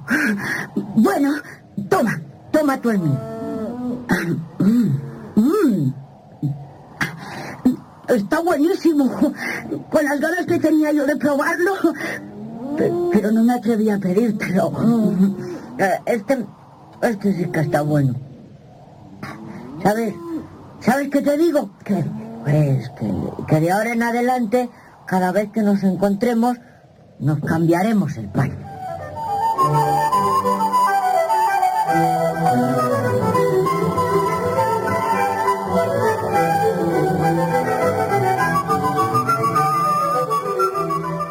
Solamente cuando llegó a hombre, el señor Mata comprendió que aquel cambio de pan era una demostración más de que desde niño Juan Bosco había tenido buen corazón. Más de una vez, al llegar la noche, llamaban a la puerta de Margarita los bandidos perseguidos por los guardias. Iban a pedir un plato de sopa y un saco de paja para dormir. Margarita no se asustaba con tales visitas y les socorría. Juan, fuerte de cuerpo y espíritu, dio muestras de su valor personal desde muy niño, aprendiéndolo de ella. Una noche de otoño, está Juanito con su madre en casa de los abuelos, en Caprillo. La numerosa familia, en derredor de la mesa, cena a la incierta luz de un candil. De pronto, se oyen ruidos extraños en el techo. Todos miran hacia arriba, asustados.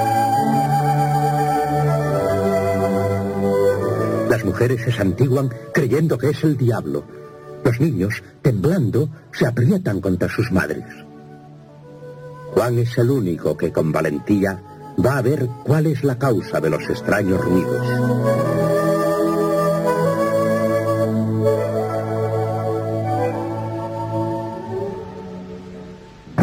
Pero ya vea como no es nada, madre. Ah, ya está aquí la puerta del sotechado. Es, muy pesada. Aquí, en aquel rincón. Miren, ese cesto se mueve solo. Ya lo dije, es el diablo. El cesto está embrujado. ¡No! Vamos a ver qué es esto. Ten cuidado, hijo. No te acerques, no pasará nada. Tiro el cesto al aire y...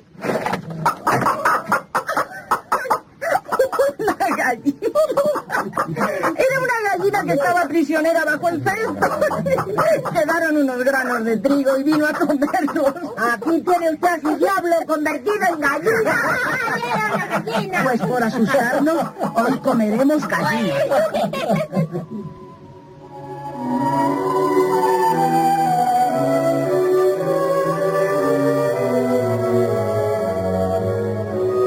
Cada jueves, Margarita va al mercado de Castelnuovo. Lleva dos grandes bultos con quesos, pollos y verduras para vender. Uno de aquellos jueves, José y Juan, que están jugando al mocho, ven cómo el pequeño trozo de madera va a parar al techo de la casa.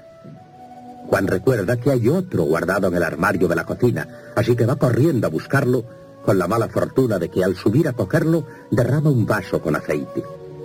José se asustó mucho temiendo la regañina de la madre. Juan se puso a tallar una vara de mimbre.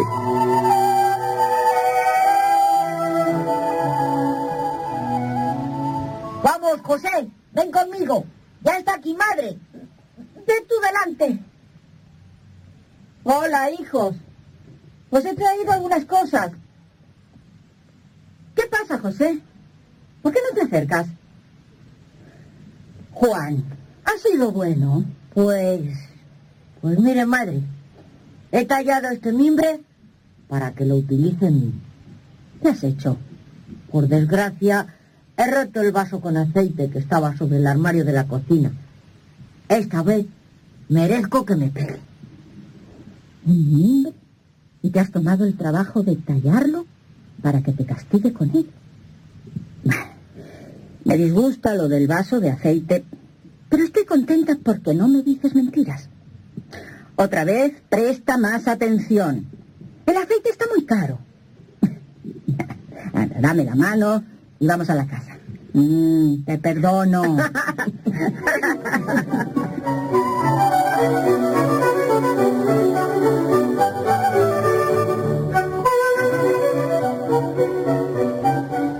Margarita conoce el carácter de los tres muchachos y sabe cómo tratar a cada uno de ellos. José tiene 10 años. Su carácter es sereno y tranquilo. Carece de la vivacidad y el bullicio de Juan. En cambio, Antonio, el hermanastro, a sus 15 años, siete más que Juan, resulta un adolescente problemático y violento. Posiblemente las muertes tan seguidas de su madre y de su padre lo han traumatizado. Muchas veces Margarita ha tenido que quitarle a los dos pequeños de las manos, ya que no vacila en golpearlos salvajemente por cualquier causa. Antonio profesa a Margarita un sentimiento de amor, odio, que le hace pasar sin motivos de la ternura a la ira.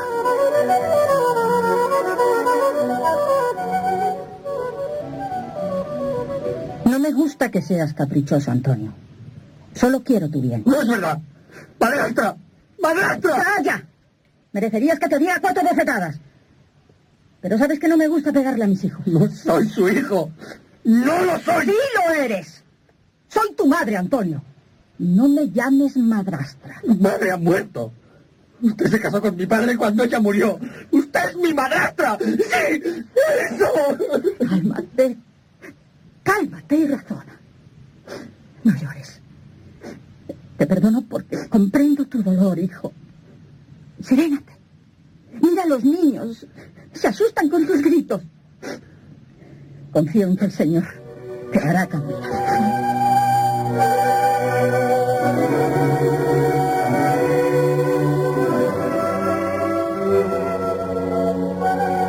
Margarita no sabía leer ni escribir, pero conocía de memoria muchos pasajes de la historia sagrada y del Evangelio. Dios era de la casa. Ella creía en la necesidad de rezar, de hablar con Dios para tener las fuerzas necesarias para vivir y hacer el bien. El cura estaba lejos, pero ella lo suplía, enseñando a sus tres hijos la fe cristiana aprendida de pequeña.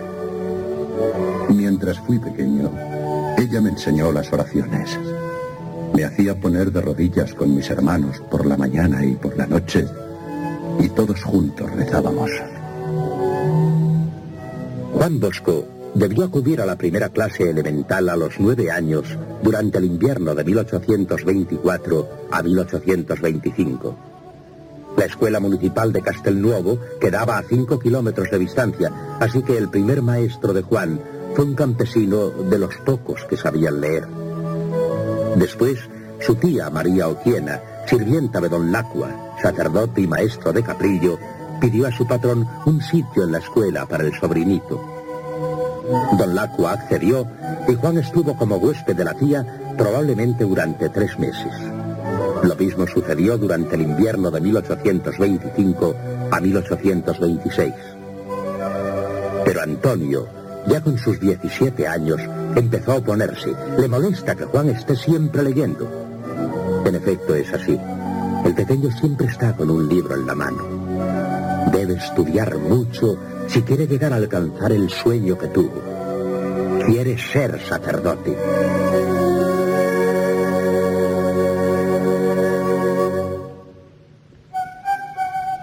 En su sueño, Juan vio una turba de muchachos y se le ordenó que les hiciera el bien.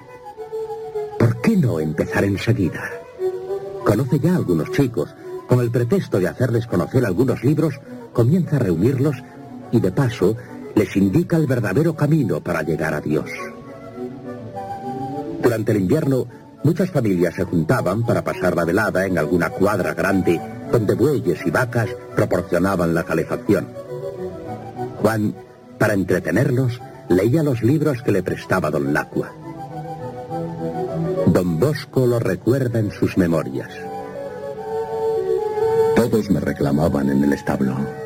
Allí se reunía gente de toda edad y condición. Y todos disfrutaban escuchando inmóviles durante cinco o seis horas al pobre lector que se ponía de pie sobre un banco para que todos lo vieran y oyeran.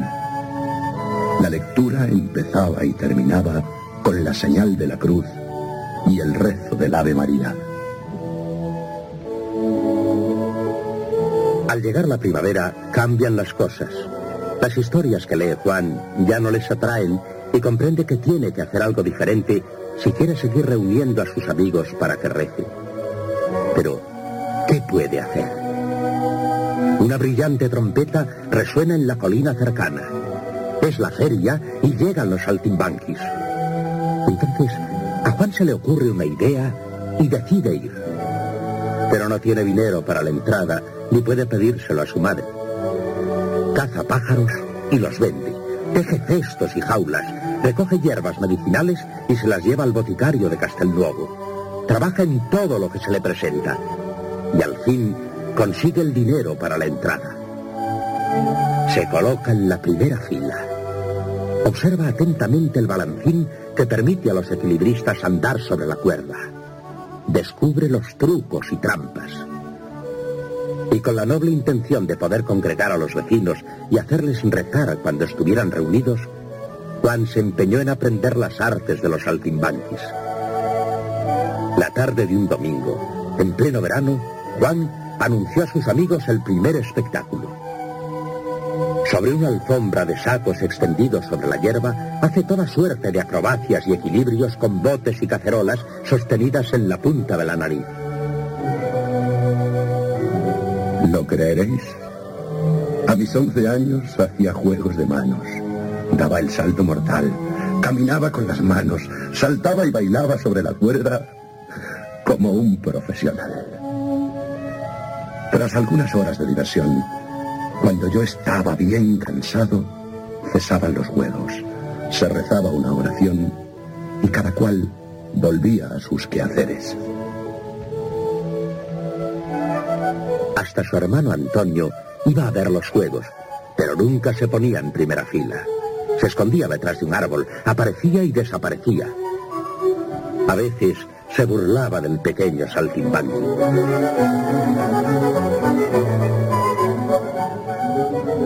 Payaso ese, gandul. Yo me rompo las costillas en el campo y él haciendo de charlatán. Antonio no podía comprender que su hermano era un charlatán muy especial.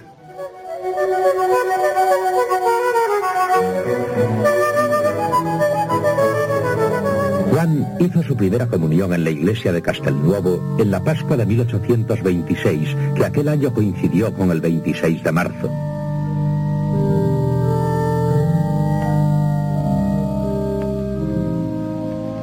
En sus memorias, él mismo recuerda los acontecimientos de aquel memorable día. Mi madre estuvo a mi lado. Durante la cuaresma me había ayudado a confesarme tres veces. Juanito mío, Dios te va a dar un gran regalo. Procura prepararte bien. Confiésalo todo, arrepentido de todo, y promete a nuestro Señor ser mejor en lo porvenir.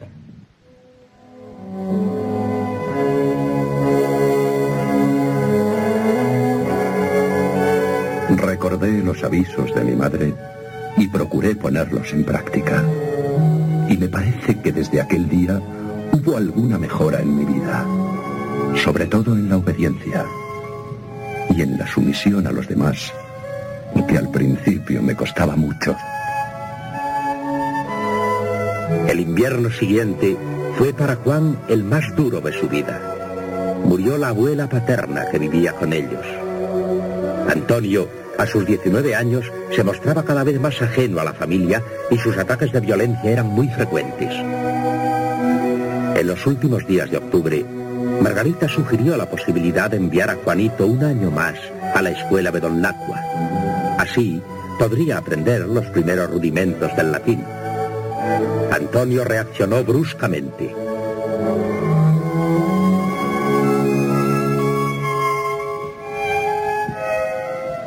Gracias a mis piernas pude ponerme a salvo de una lluvia de golpes y pescozones. Mi madre estaba afligidísima. Luego yo lloraba.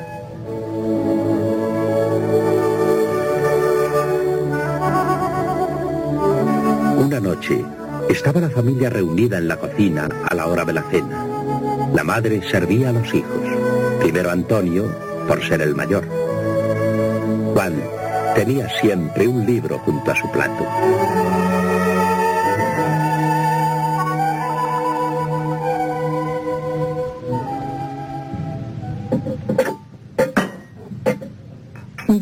Servido, Antonio. A ver, Juan, deja que ponga la comida en tu plato. Sí, madre. Sí, madre. Voy a echar ese libro al plato. Eso no lo puedes hacer. Ya lo verás. Basta. Juan trabaja como todos, Antonio. Si además quiere leer, ¿a ti qué te importa? Me importa mucho. Porque soy yo el que arrastra este carro. Soy yo el que se rompe las costillas sobre el surco. ¡Yo! No quiero mantener señoritos. No va a estarse el cómodo y nosotros a pasarlas moradas. No debes hablar así. En la medida de sus fuerzas, cada uno hace lo que puede. Juan tiene 12 años y tú 19. A su edad yo trabajaba igual que ahora. No me vengan a mí con esos cuentos. Esto se ha acabado. Ahora mismo voy a bajarle los humos de un bofetón. No le pegarás. Antes tendrás que pegarme a mí. ¡Quítese del medio! Cálmate, hijo. Esto es culpa suya. Trata a estos dos como si fueran algo especial. A nosotros lo que quieras, Antonio. Pero no te metas con madre. A vosotros lo que quiera, ¿eh? Pues toma y toma. No me las pagarás. Eres más grande y más fuerte que yo. Ha sido una cobardía pegarle así.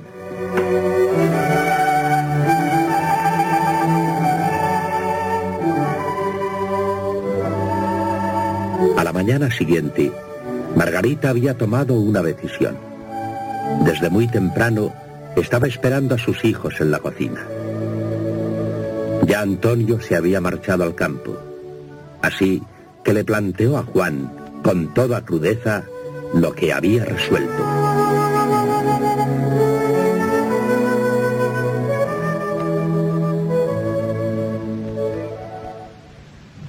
Juanín, Antonio no puede verte. Un día se pondrá más violento que de costumbre y te hará daño. No quiero que eso ocurra, hijo. Lo mejor es que te vayas de casa. ¿Irme? Pero, pero madre, ¿a, dónde voy? Em, Bueno, hay algunas haciendas por las zonas de Mondonio y Moncuco. También puedes ver a Don Molia. Me conoce y puede darte trabajo. Me asusta ver a Antonio, cómo se pone. Tienes que irte, hijo. Pero, pero marcharme así sin, sin saber qué hacer. Sí. Vete antes de que vuelva Antonio. Pero, padre. Vete. Que Dios te proteja.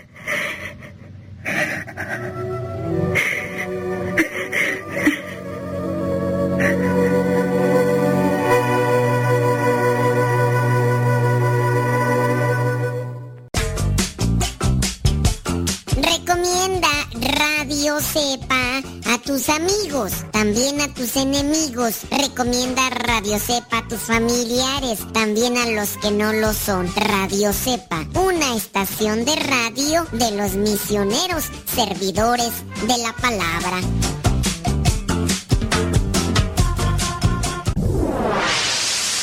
Escuchas Radio Cepa.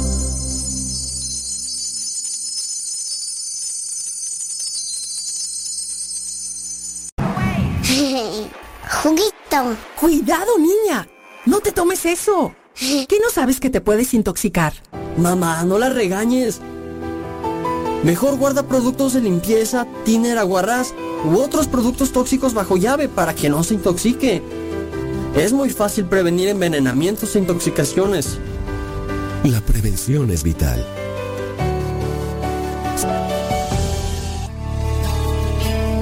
En estos momentos vamos a escuchar la palabra de Dios. Dispón tu corazón para que el mensaje llegue hasta lo más profundo de tu ser.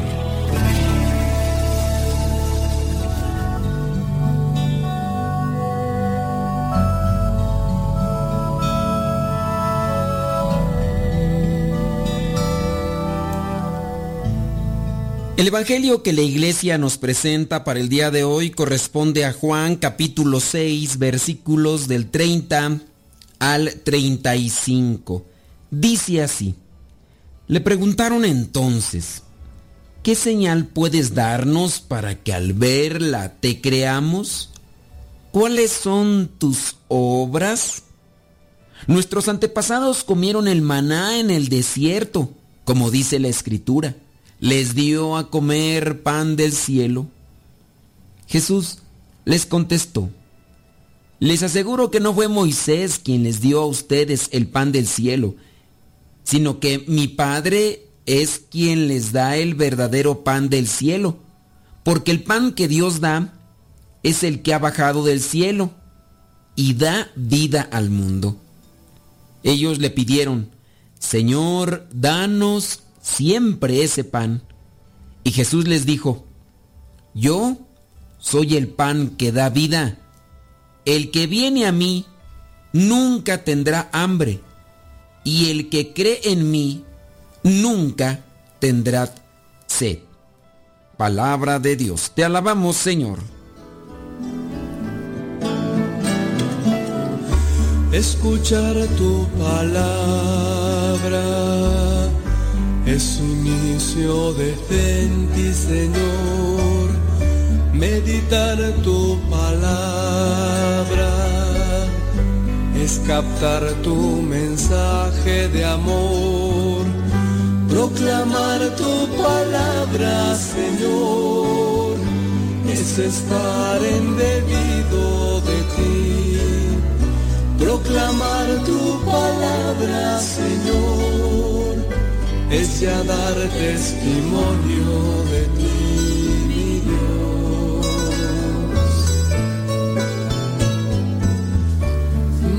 Hay personas con las que no se puede dialogar, o quizás somos nosotros, a veces los que no sabemos dialogar. No sé si sea también en las intenciones, porque las intenciones nos disponen al diálogo si es que nosotros tenemos una buena intención si hay una mala intención, puede ser que nuestro diálogo sea desviado y siempre vamos a querer sacar vuelta de lo que nos están ofreciendo o presentando. Y eso es a lo mejor lo que no queremos. Esa no es nuestra intención. Nuestra intención es doble. Veamos solamente un ejemplo cuando se da un conflicto en un accidente. La persona a lo mejor quiere establecer lo que vendrían a ser estas vías para encontrar la verdad, encontrar quién es el responsable como tal del accidente para que ante un comportamiento realmente justo, esa persona que cometió o la que fue la que provocó el accidente pague. Si la otra persona está con una intención de no querer pagar, a pesar de que se les presente las pruebas y si es el culpable y no quiere pagar, siempre buscará tangentes, salirse, buscar por aquí y por allá. Así encontramos también en el Evangelio de hoy este tipo de personas que ya hemos visto en los Evangelios que nos ha presentado la iglesia en los días pasados. Hemos visto cómo hay una doble intención. No se busca, remarcamos, a Jesús, para encontrar ese mensaje que ayude a encontrar la salvación, sino que solamente se le está buscando por los milagros y por lo que ofrece, en este caso la comida. Ahora que ya han encontrado nuevamente a Jesús después de la multiplicación y después de que se les había escondido un tiempecito, comienza nuevamente este intercambio de ideas. Jesucristo les presenta y les revela cuál es su intención. Ellos, queriendo salir por la tangente y queriendo encontrar incluso un argumento donde se puedan abrazar para no soltarse de esa intención, comienzan a cuestionar. El versículo 30, por ejemplo, con el que inicia el Evangelio, le preguntaron entonces, ¿qué señal puedes darnos para que al verla te creamos? Si ellos han visto o han sabido incluso de los milagros que Él ha hecho y se acaba de dar ese milagro que nadie más lo ha realizado en su manera y en sus circunstancias, en sus dimensiones como tal. Ellos han visto que, se realizó ese milagro. ¿Por qué están pidiendo todavía más milagros? Han visto que los que están paralíticos se levantan, los ciegos ven, los sordos oyen. Y aún así, estos queriendo abrazarse todavía a esa intención doble que tienen, le cuestionan, ¿qué señal puedes darnos? Y luego todavía la otra pregunta, ¿cuáles son tus obras? Y ya incluso agregan una mentira o incluso una mala reflexión partiendo de las sagradas escrituras, donde ellos quieren parecer como eruditos, como conocedores, a veces esa es una mala manera de querer silenciar a las personas. Por ejemplo, dando argumentos que parecieran ser científicos o que parecieran ser de funciones muy lógicas o incluso de estadísticas o de investigación. Ya sea, por ejemplo, el caso en un diálogo que se puede estar dando de aquella persona que dice, pues como una ocasión que ya dijeron los científicos que pasó esto, o actualmente donde se utiliza el referente de las noticias, pues yo lo miré en las noticias y yo a mí me pasó esto y lo otro y, a veces el referente de sus noticias es Facebook o su fuente a lo mejor puede ser WhatsApp. Eso es un argumento que se utiliza para esconder la doble intención, hacer uso de aquellas cosas que aparentemente son verídicas o que son sustanciales o fundacionales en algo, que tienen un fundamento como tal. Y Jesucristo, siendo la palabra viva, les dice, no, están equivocados. En realidad ustedes ni han investigado bien porque Moisés no fue el que dio el pan del cielo, él fue un intercesor, pero al final de cuentas, quien dio ese pan del cielo fue Dios. Ellos entonces nuevamente han sido descubiertos y ante el orgulloso y ante el soberbio que nunca acepta y que no querrá bajar la guardia y buscará quizá los gritos, buscará las malas palabras, buscará incluso otro tipo de ideas falsas, mentiras, con tal de querer alcanzar esa doble intención. Esa es una persona soberbia. Es una persona dominada por la prepotencia. Y ahí es donde podemos incluso reflejarnos nosotros. No porque grites más tienes la verdad. No porque no dejes hablar al otro tienes la verdad. Ya veíamos, por ejemplo, en el pasaje de Esteban. Esteban está siendo fuertemente atacado. Él pudiera incluso buscar las respuestas para defenderse. Pero teniendo en cuenta que aquellos siempre estarán buscando más y más mentirosos, Esteban queda en silencio, hace una oración e incluso su rostro parecía angelical, un hombre consciente y convencido de la verdad. Pero lamentablemente otros convencidos de la maldad buscarán todo lo que sea posible con tal de alcanzar esos intereses personales y en este caso hasta diabólicos. Porque en el egoísmo nos distanciamos de Dios y nos acercamos al diablo.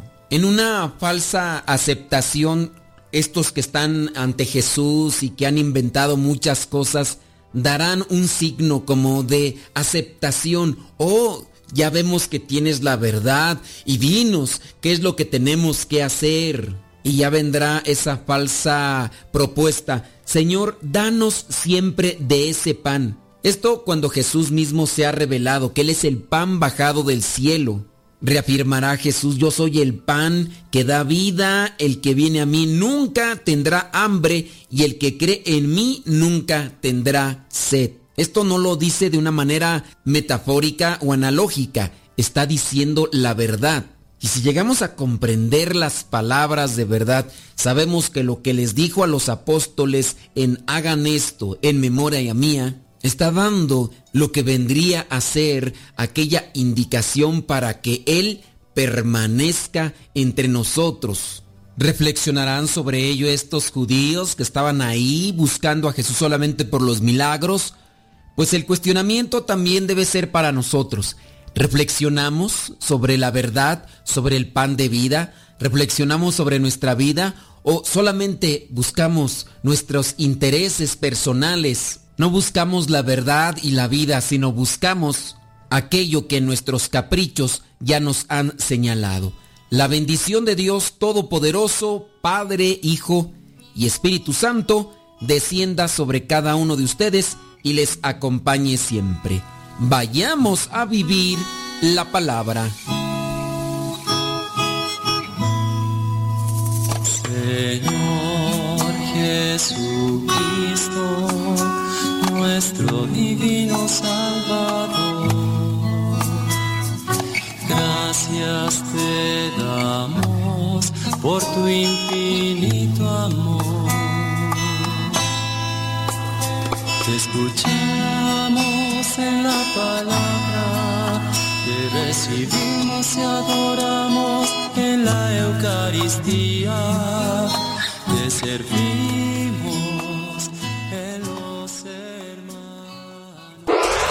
www.radiocepa.com transmite desde el Seminario de Teología de los Misioneros Servidores de la Palabra, ubicado en Texcoco, Estado de México.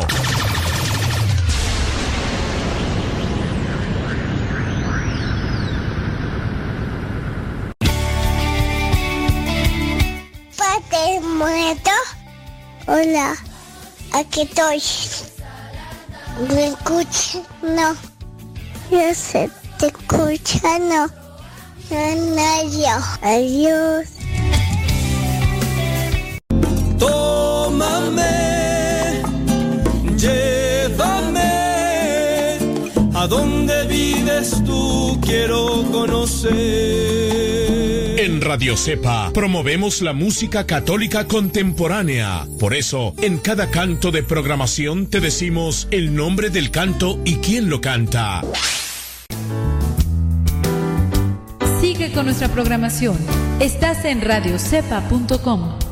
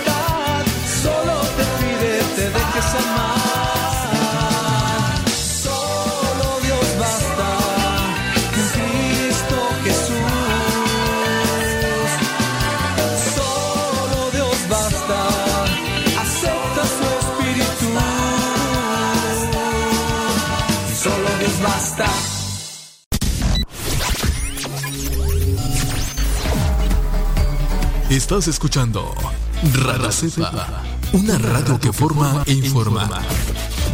Yo salto para el Señor. Oh, eh, oh, ah.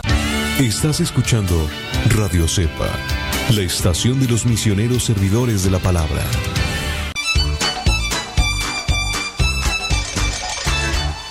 Estás escuchando la CEPA, la estación de los misioneros servidores de la palabra.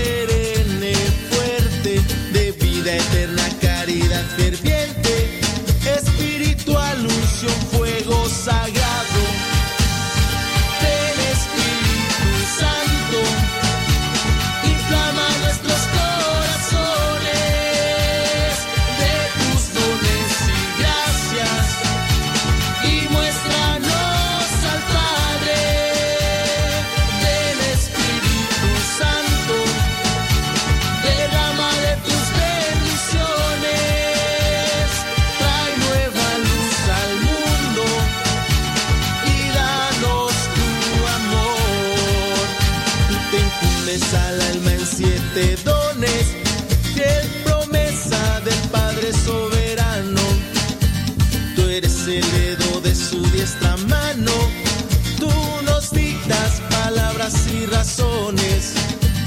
Ilustra con tu luz nuestros sentidos. Del corazón ahuyenta la tibieza. Haznos vencer la corporal flaqueza.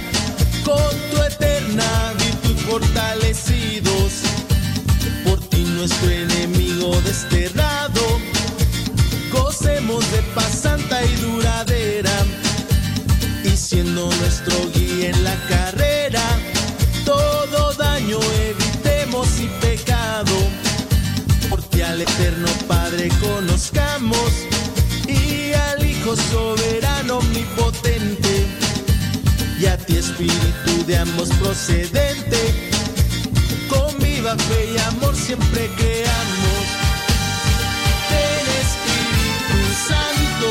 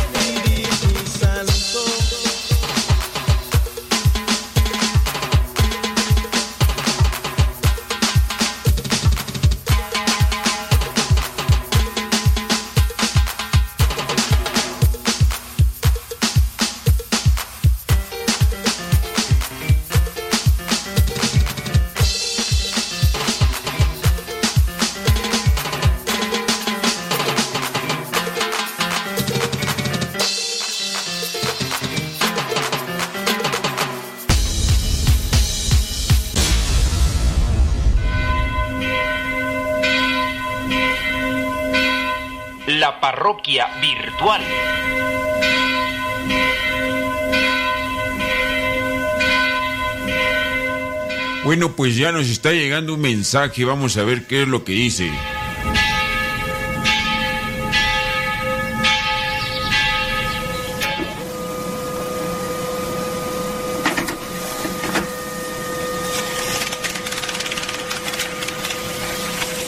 Bueno, tomo el siguiente mensaje. La pregunta dice, ¿por qué la Iglesia Católica dice que María es Madre de Dios?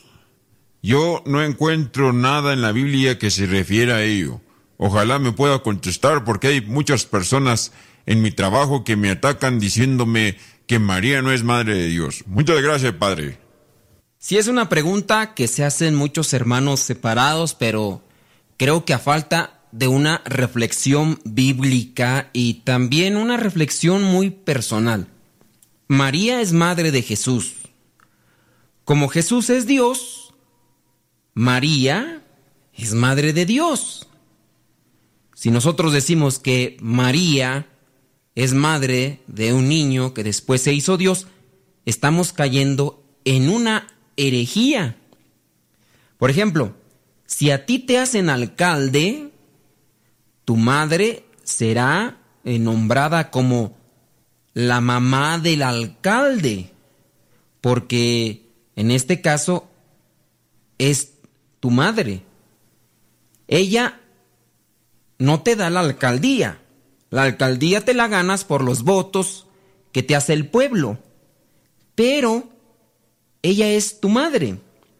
Es decir, la madre del alcalde. ¿Quién es ella? Ah, es la mamá del alcalde.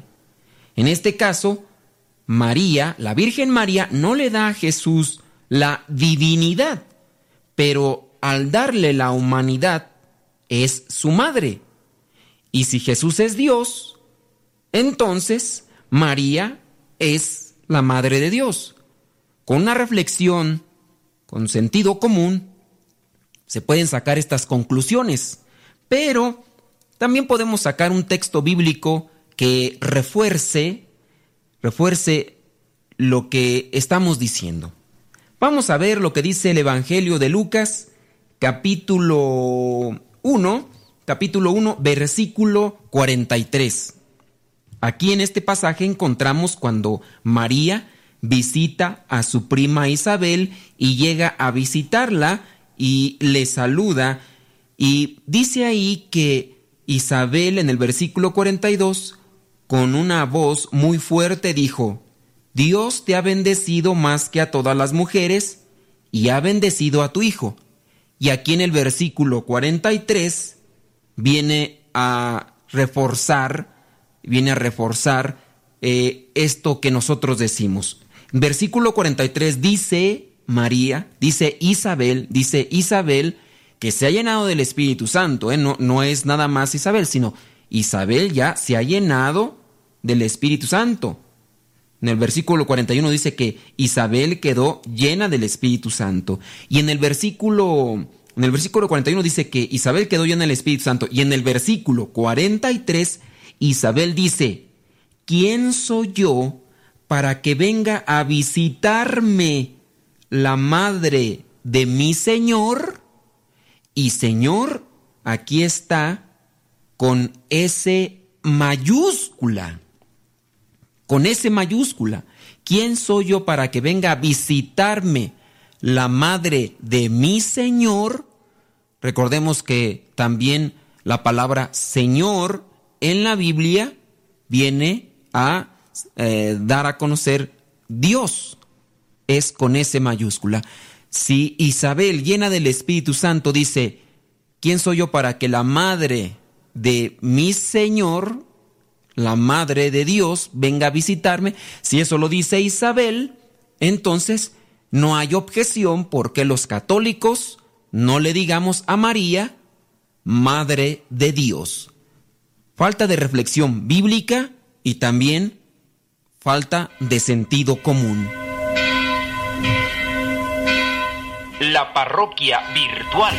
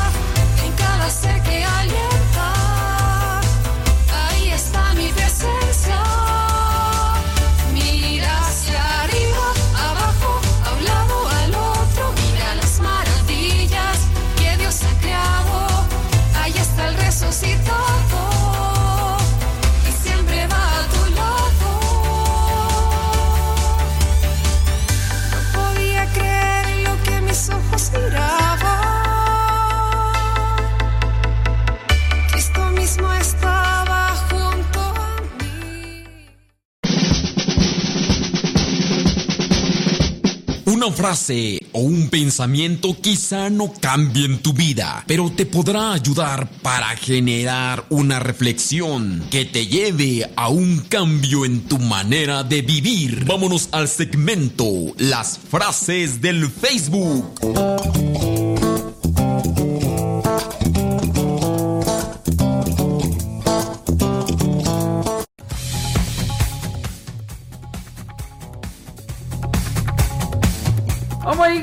Yo hablando con el micrófono apagado. Ay, ay, ay, ay, ay, ay, ay, ay, ay, ay. ¡Ajuya! Bueno, pues. Al mal tiempo, buena cara. Y mucha, pero mucha, pero mucha oración. Mm, con estas cuestiones de esa enfermedad del, del cáncer, pues ya me estuve contactando con algunos de ellos y pues también manifestarles mi cercanía con oración a las personas que, que, conozco, que son cercanas y que pues me lo han manifestado así.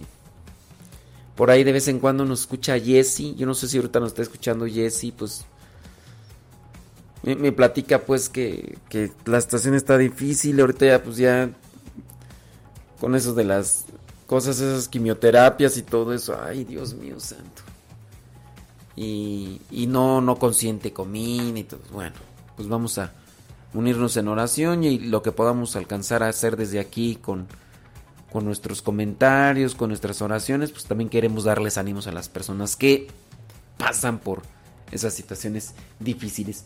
Oiga usted. Siempre ánimo, siempre esperanza, siempre felicidad no quejas, no no fastidio. La vida es demasiado corta. Nos vamos a recordar por el bien que hicimos, pero lamentablemente a veces nos recordamos por el mal que nos hicieron y eso no es bueno. Vámonos pues con frases del Facebook. Dice, la mayoría de las sonrisas son iniciadas por otra sonrisa.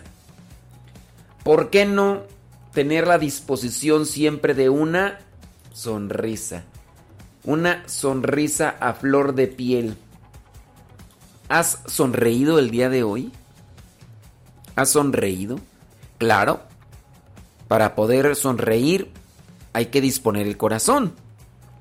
La oración dispone nuestro corazón, aunque las circunstancias que nos rodean sean tristes, pero si en nuestro corazón hay esa alegría, podemos brindar una sonrisa. Comienza con una sonrisa. Recuerda que tú te tienes que levantar para poder caminar. No esperes que otro venga a que te levante. Levántate tú y camina. A lo mejor solamente los demás están esperando a que des ese primer paso. Nosotros tenemos que poner lo que nos toca. Y ya si los demás son hermanos y cercanos, nos darán la mano para seguir avanzando.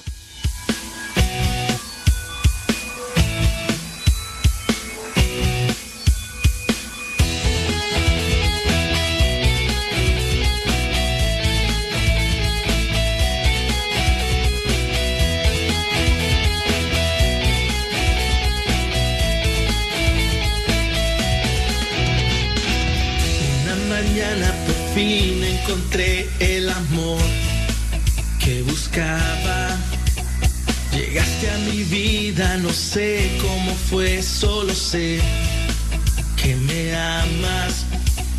Cambiaste mi mundo, volví yo a nacer y mi ser te aclama. Por siempre en mi corazón habitarás, pues yo sé que eres real. Mi mundo, mis sueños, mi vida y anhelos hoy forman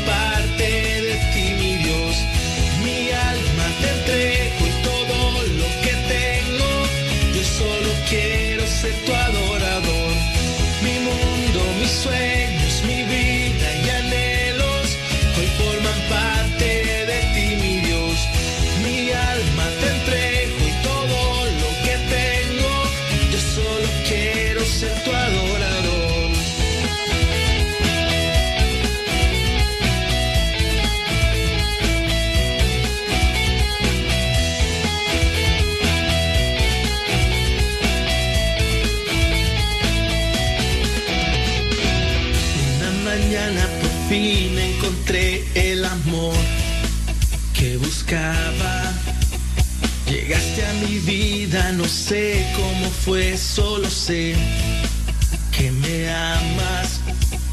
Cambiaste mi mundo, volví yo a nacer y mi ser te aclama. Por siempre en mi corazón habitarás, pues yo sé que eres real. Mi mundo, mis sueños, mi vida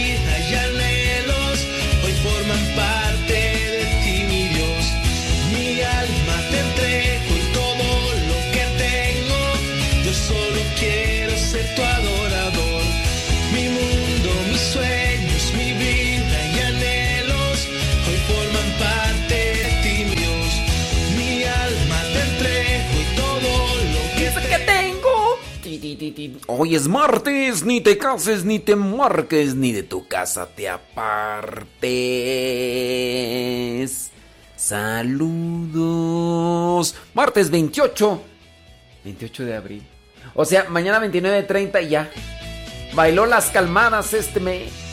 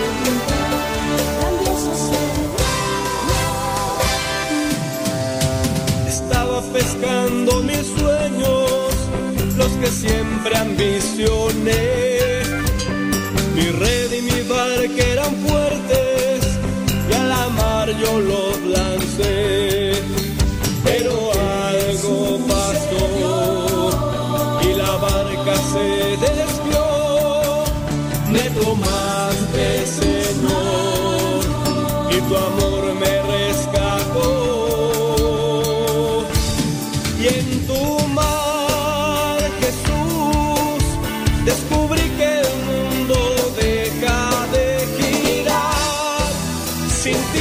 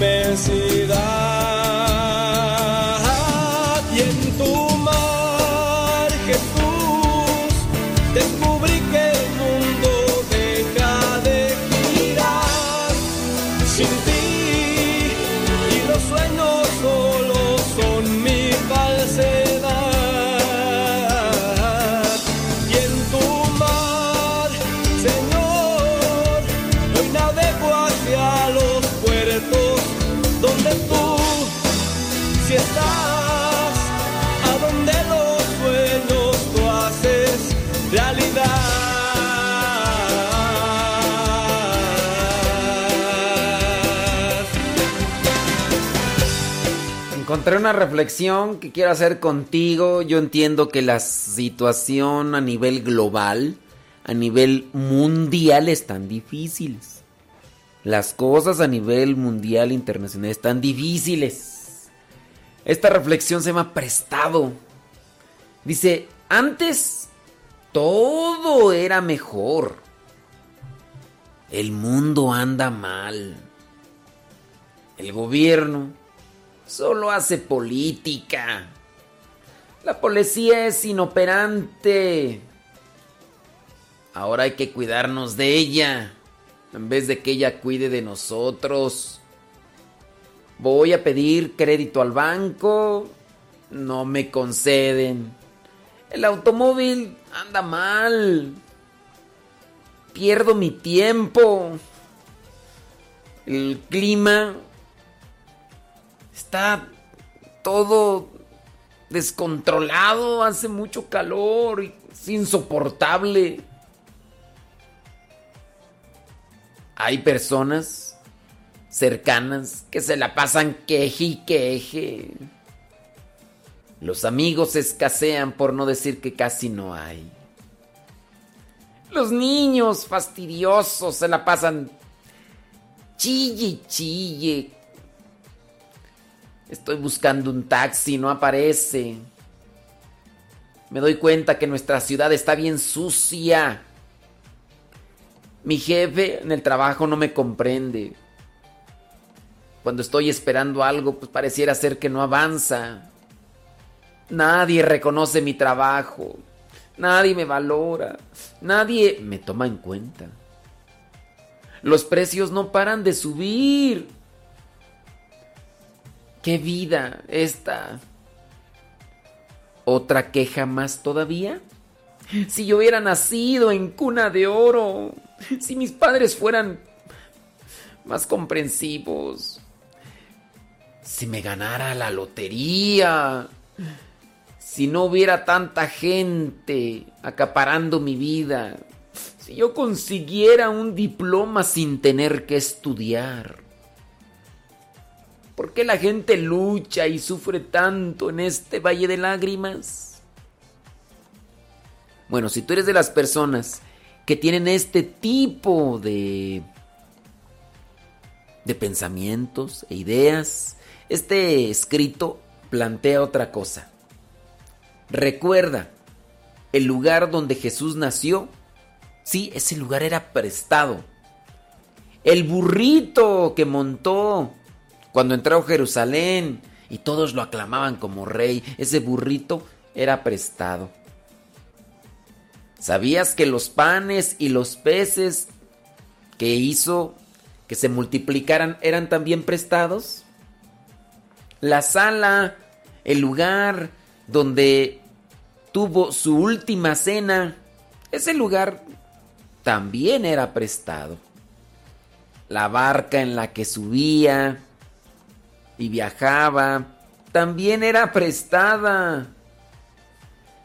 Y para completar, el sepulcro donde él fue sepultado también era prestado. ¿Sabes qué cosa era la única que sí tenía como tal?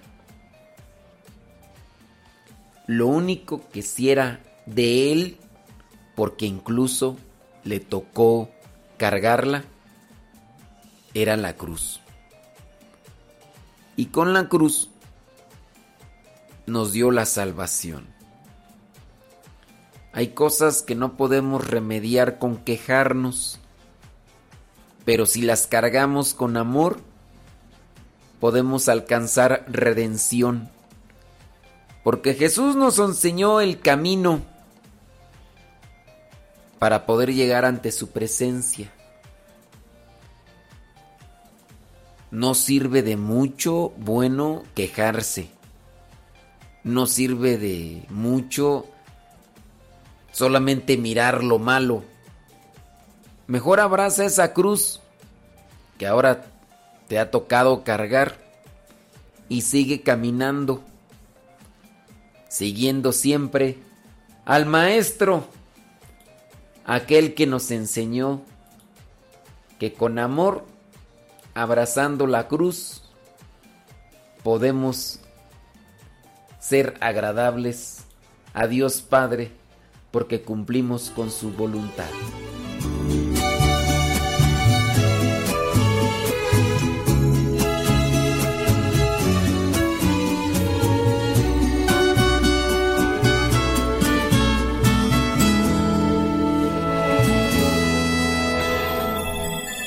¿Cuántas veces me quedé sin ti?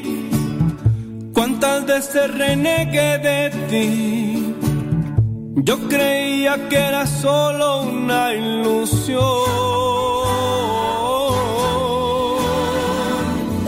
Cuando mi vida se derrumbó no había nadie a mi alrededor. Cuando solo tuve que llorar mi error.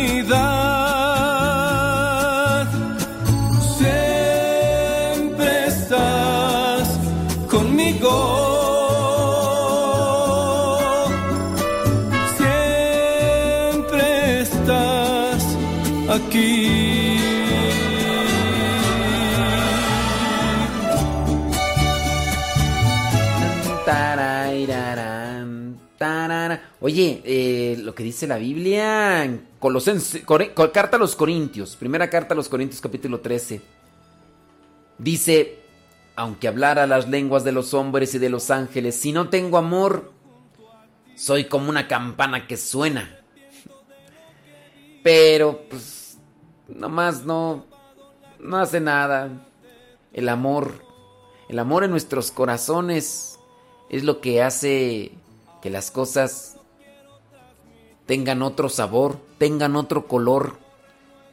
Cuando más desesperados e intranquilos estemos, más debemos buscar los brazos de Dios y refugiarnos en ellos por medio de la oración.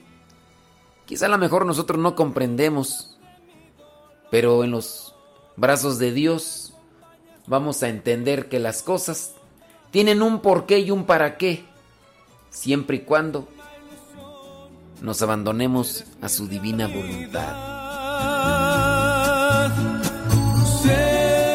Siempre estás conmigo.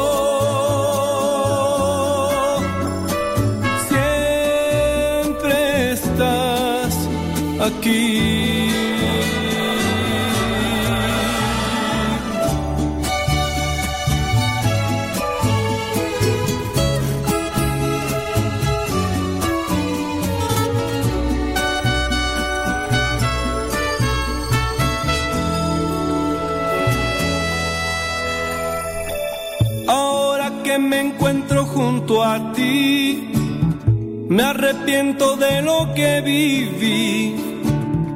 He probado ¡Ay! Caminaba con mi abuelo cuando él se detuvo en una curva y después de un pequeño silencio me preguntó, Hijo, además de cantar de los pájaros, ¿escuchas alguna cosa más? Agudicé mis oídos y algunos segundos después le dije a mi abuelo, Sí, abuelo, estoy escuchando el ruido de una carreta. Eso es, me dijo mi abuelo. ¿Sabías que es una carreta vacía?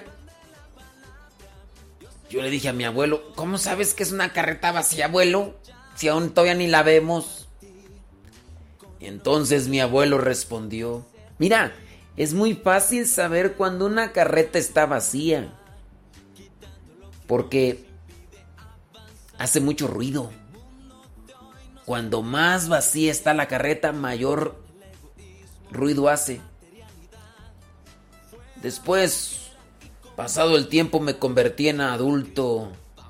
Y hasta hoy cuando veo una persona hablando demasiado, interrumpiendo la conversación de todos, siendo inoportuna o violenta o presumiendo de lo que tiene, sintiéndose prepotente y menospreciando a la gente, tengo la impresión de oír la voz de mi abuelo diciendo, cuanto más vacía la carreta, mayor es el ruido que hace. Recordemos algo. La humildad consiste en callar nuestras virtudes y permitirle a los demás descubrirlas. Recuerden que existen personas tan, tan, tan, tan pobres que lo único que tienen es soberbia. Y así que hay que llenarse de lo que nos hace grandes ante Dios y ante los demás, que es la humildad. Porque con la humildad podemos entrar al cielo. Y lo que nos cierra la entrada al cielo se llama soberbia. Engañar con el egoísmo y la materialidad.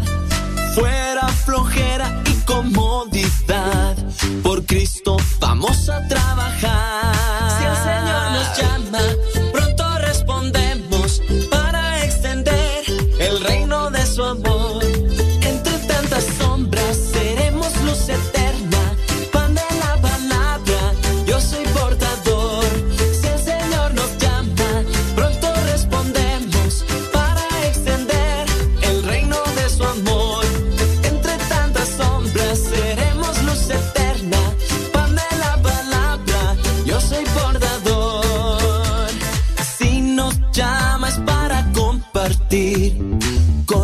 el gusto de servir, enseñando a todos cómo amar, quitando lo que nos impide avanzar. El mundo de hoy nos quiere engañar con el egoísmo y la materialidad. Fuera flojera y comodidad. Por Cristo vamos a trabajar. El Señor nos llama,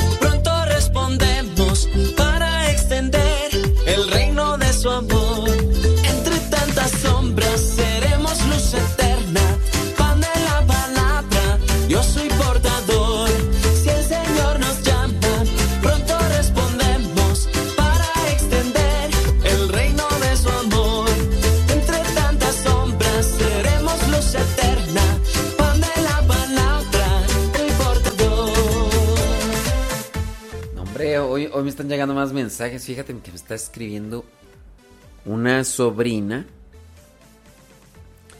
Y me dice...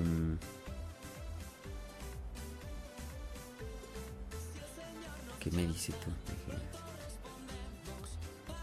Ah, dice... Dice que le dio una crisis de acidosis. No, acetosis, acetosis, acetosis, glucemia. ¿Y qué? Pues que ya. ¿Quién sabe qué será tú eso? Acetosis, acetosis, glucemia. A ver, deja buscar ahí qué es en el internet para salir de burro. Acetosis, acetosis, glucemia. Glucemi, glucemia. No. La cetosis es la presencia de cuerpos cetónicos. No, acetosis es. A ver. Gluce. Es cetosis. A ver. La cetosis es la presencia de cuerpos cetónicos en la sangre cuando tenemos una hiperglucemia con valores por encima de 50 miligramos. Significa que hay un déficit de insulina. Las células no están recibiendo correctamente la glucosa y esta permanece en sangre. Bueno, pero ¿y eso qué? ¿Dónde va? Taca, taca, taca. Eh, las células obtienen energía, a ver, no están recibiendo correctamente la glucosa y esta permanece en sangre. Las células obtienen energía de las otras fuentes diferentes a la glucosa, como por ejemplo las grasas. En el proceso de metabolización de las grasas se obtienen los cuerpos cetónicos. Por eso es importante comprobar la presencia de cuerpos cetónicos cuando la glucemia... ¿Qué causa? Las mismas causas que hemos listado por complicaciones agudas, hiperglucemia, básicamente la falta de insulina, por debut de diabetes, por errores en la administración o el aumento de las necesidades de insulina no cubiertas. Los síntomas son los mismos que en la periodo. Ok, muy bien. Em, pues sí, pues es como diabetes, ¿no? Las causas pueden parecer después de la hiperglucemia, siempre hay una falta de insulina, ¿qué más? Muchas veces, bueno, pues que andaba ya. Dice, ¿cuáles pueden ser los síntomas? Se engloban en síntomas característicos de la hiperglucemia, poliuria, polidipsia, náuseas, vómitos, dolor abdominal, astenia, sequedad de la piel, aliento cetósico. El aliento cetósico es cuando, cuando, cuando, cuando se tiene mal olor tú. A ver. Ay Jesús, ya me desmayé casi.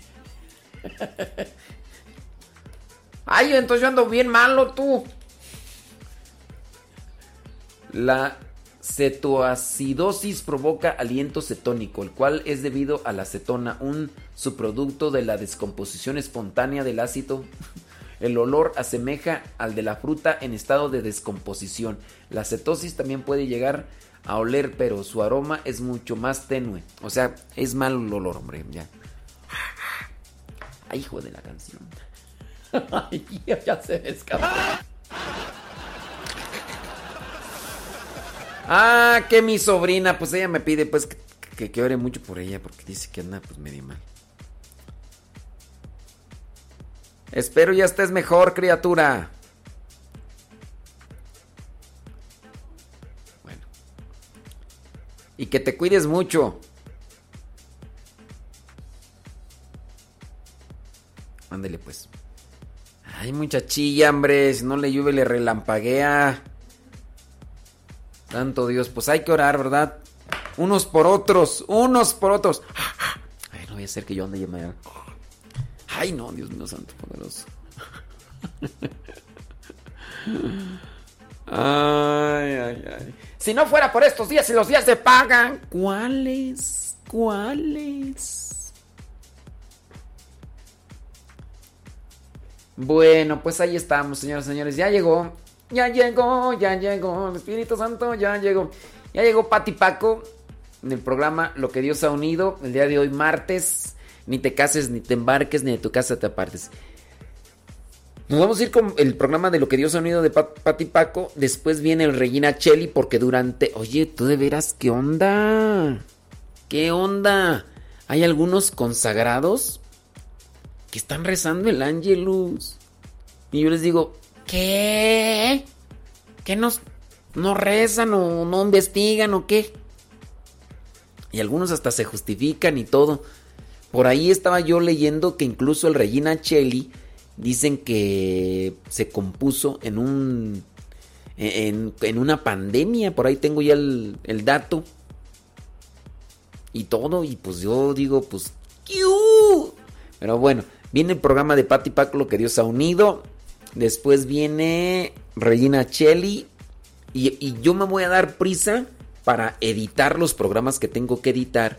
Esperando. Ok, después de, Pati Paco viene el Regina Cheli. Después de Regina Cheli viene el Noticias Radio Vaticano. Para que ustedes estén así. Son 15 minutos de Noticias Radio Vaticano. Después viene Fray Nelson Medina. ¿Ok? El día de ayer hicimos cincelazos después de lo demás. Entonces, esperando yo que alcance a terminar, a editar lo que más se alcance. Después de, de Noticias Radio Vaticano y de Fray Nelson Medina, si alcancé a terminar, nos vamos a lanzar con cápsulas y con cincelazos.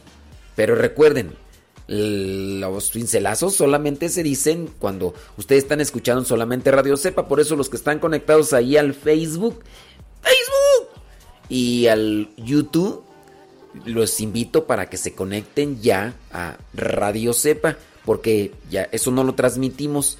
Eso no lo transmitimos por Facebook y YouTube. Se queda solamente en Radio Cepa. Esto sería después del, del Angelus, después Noticias Radio Vaticano y después, si terminé acá, nos vamos entonces con lo que vendría a ser los cincelazos y cápsulas de más por ahí. All rise, all rise. Bueno, eso es solamente aviso y recomendación para los que están conectados al Facebook y YouTube. Pásense a Radio Cepa, porque ya nos vamos a desconectar de ahí de Facebook y de YouTube. ¿Listo, Calisto? Saludos a everybody in your home. Thank you. Estoy mirando ahí los Muy bien, sale, vale. Y entonces, órale pues. Vámonos con Pati Paco, el programa Lo que Dios ha unido. Eh, ah, recuerden, si ustedes quieren dejarle sus comentarios, ahí está su Facebook. Pero también pueden hacer comentarios ahí en la página de radiocepa.com. De radiocepa.com. ¿Listo, ¿Listos? ¿Está listos? Pati Paco, vámonos pues.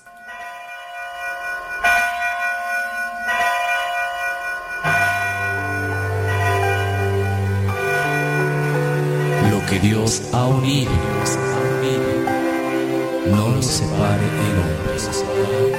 ¿Cómo olvidar el día en que te conocí? Nuestras almas se encontraron. Una bella amistad se convirtió en amor. No cabe duda que fue Dios quien nos unió. Desde aquel día no dejo de pensar en ti. Cada detalle tuyo me cautiva. Te convertiste ahora en parte de mi ser. Aún no sé muy bien qué fue lo que pasó. Solo sé que yo te amo. Somos el matrimonio formado por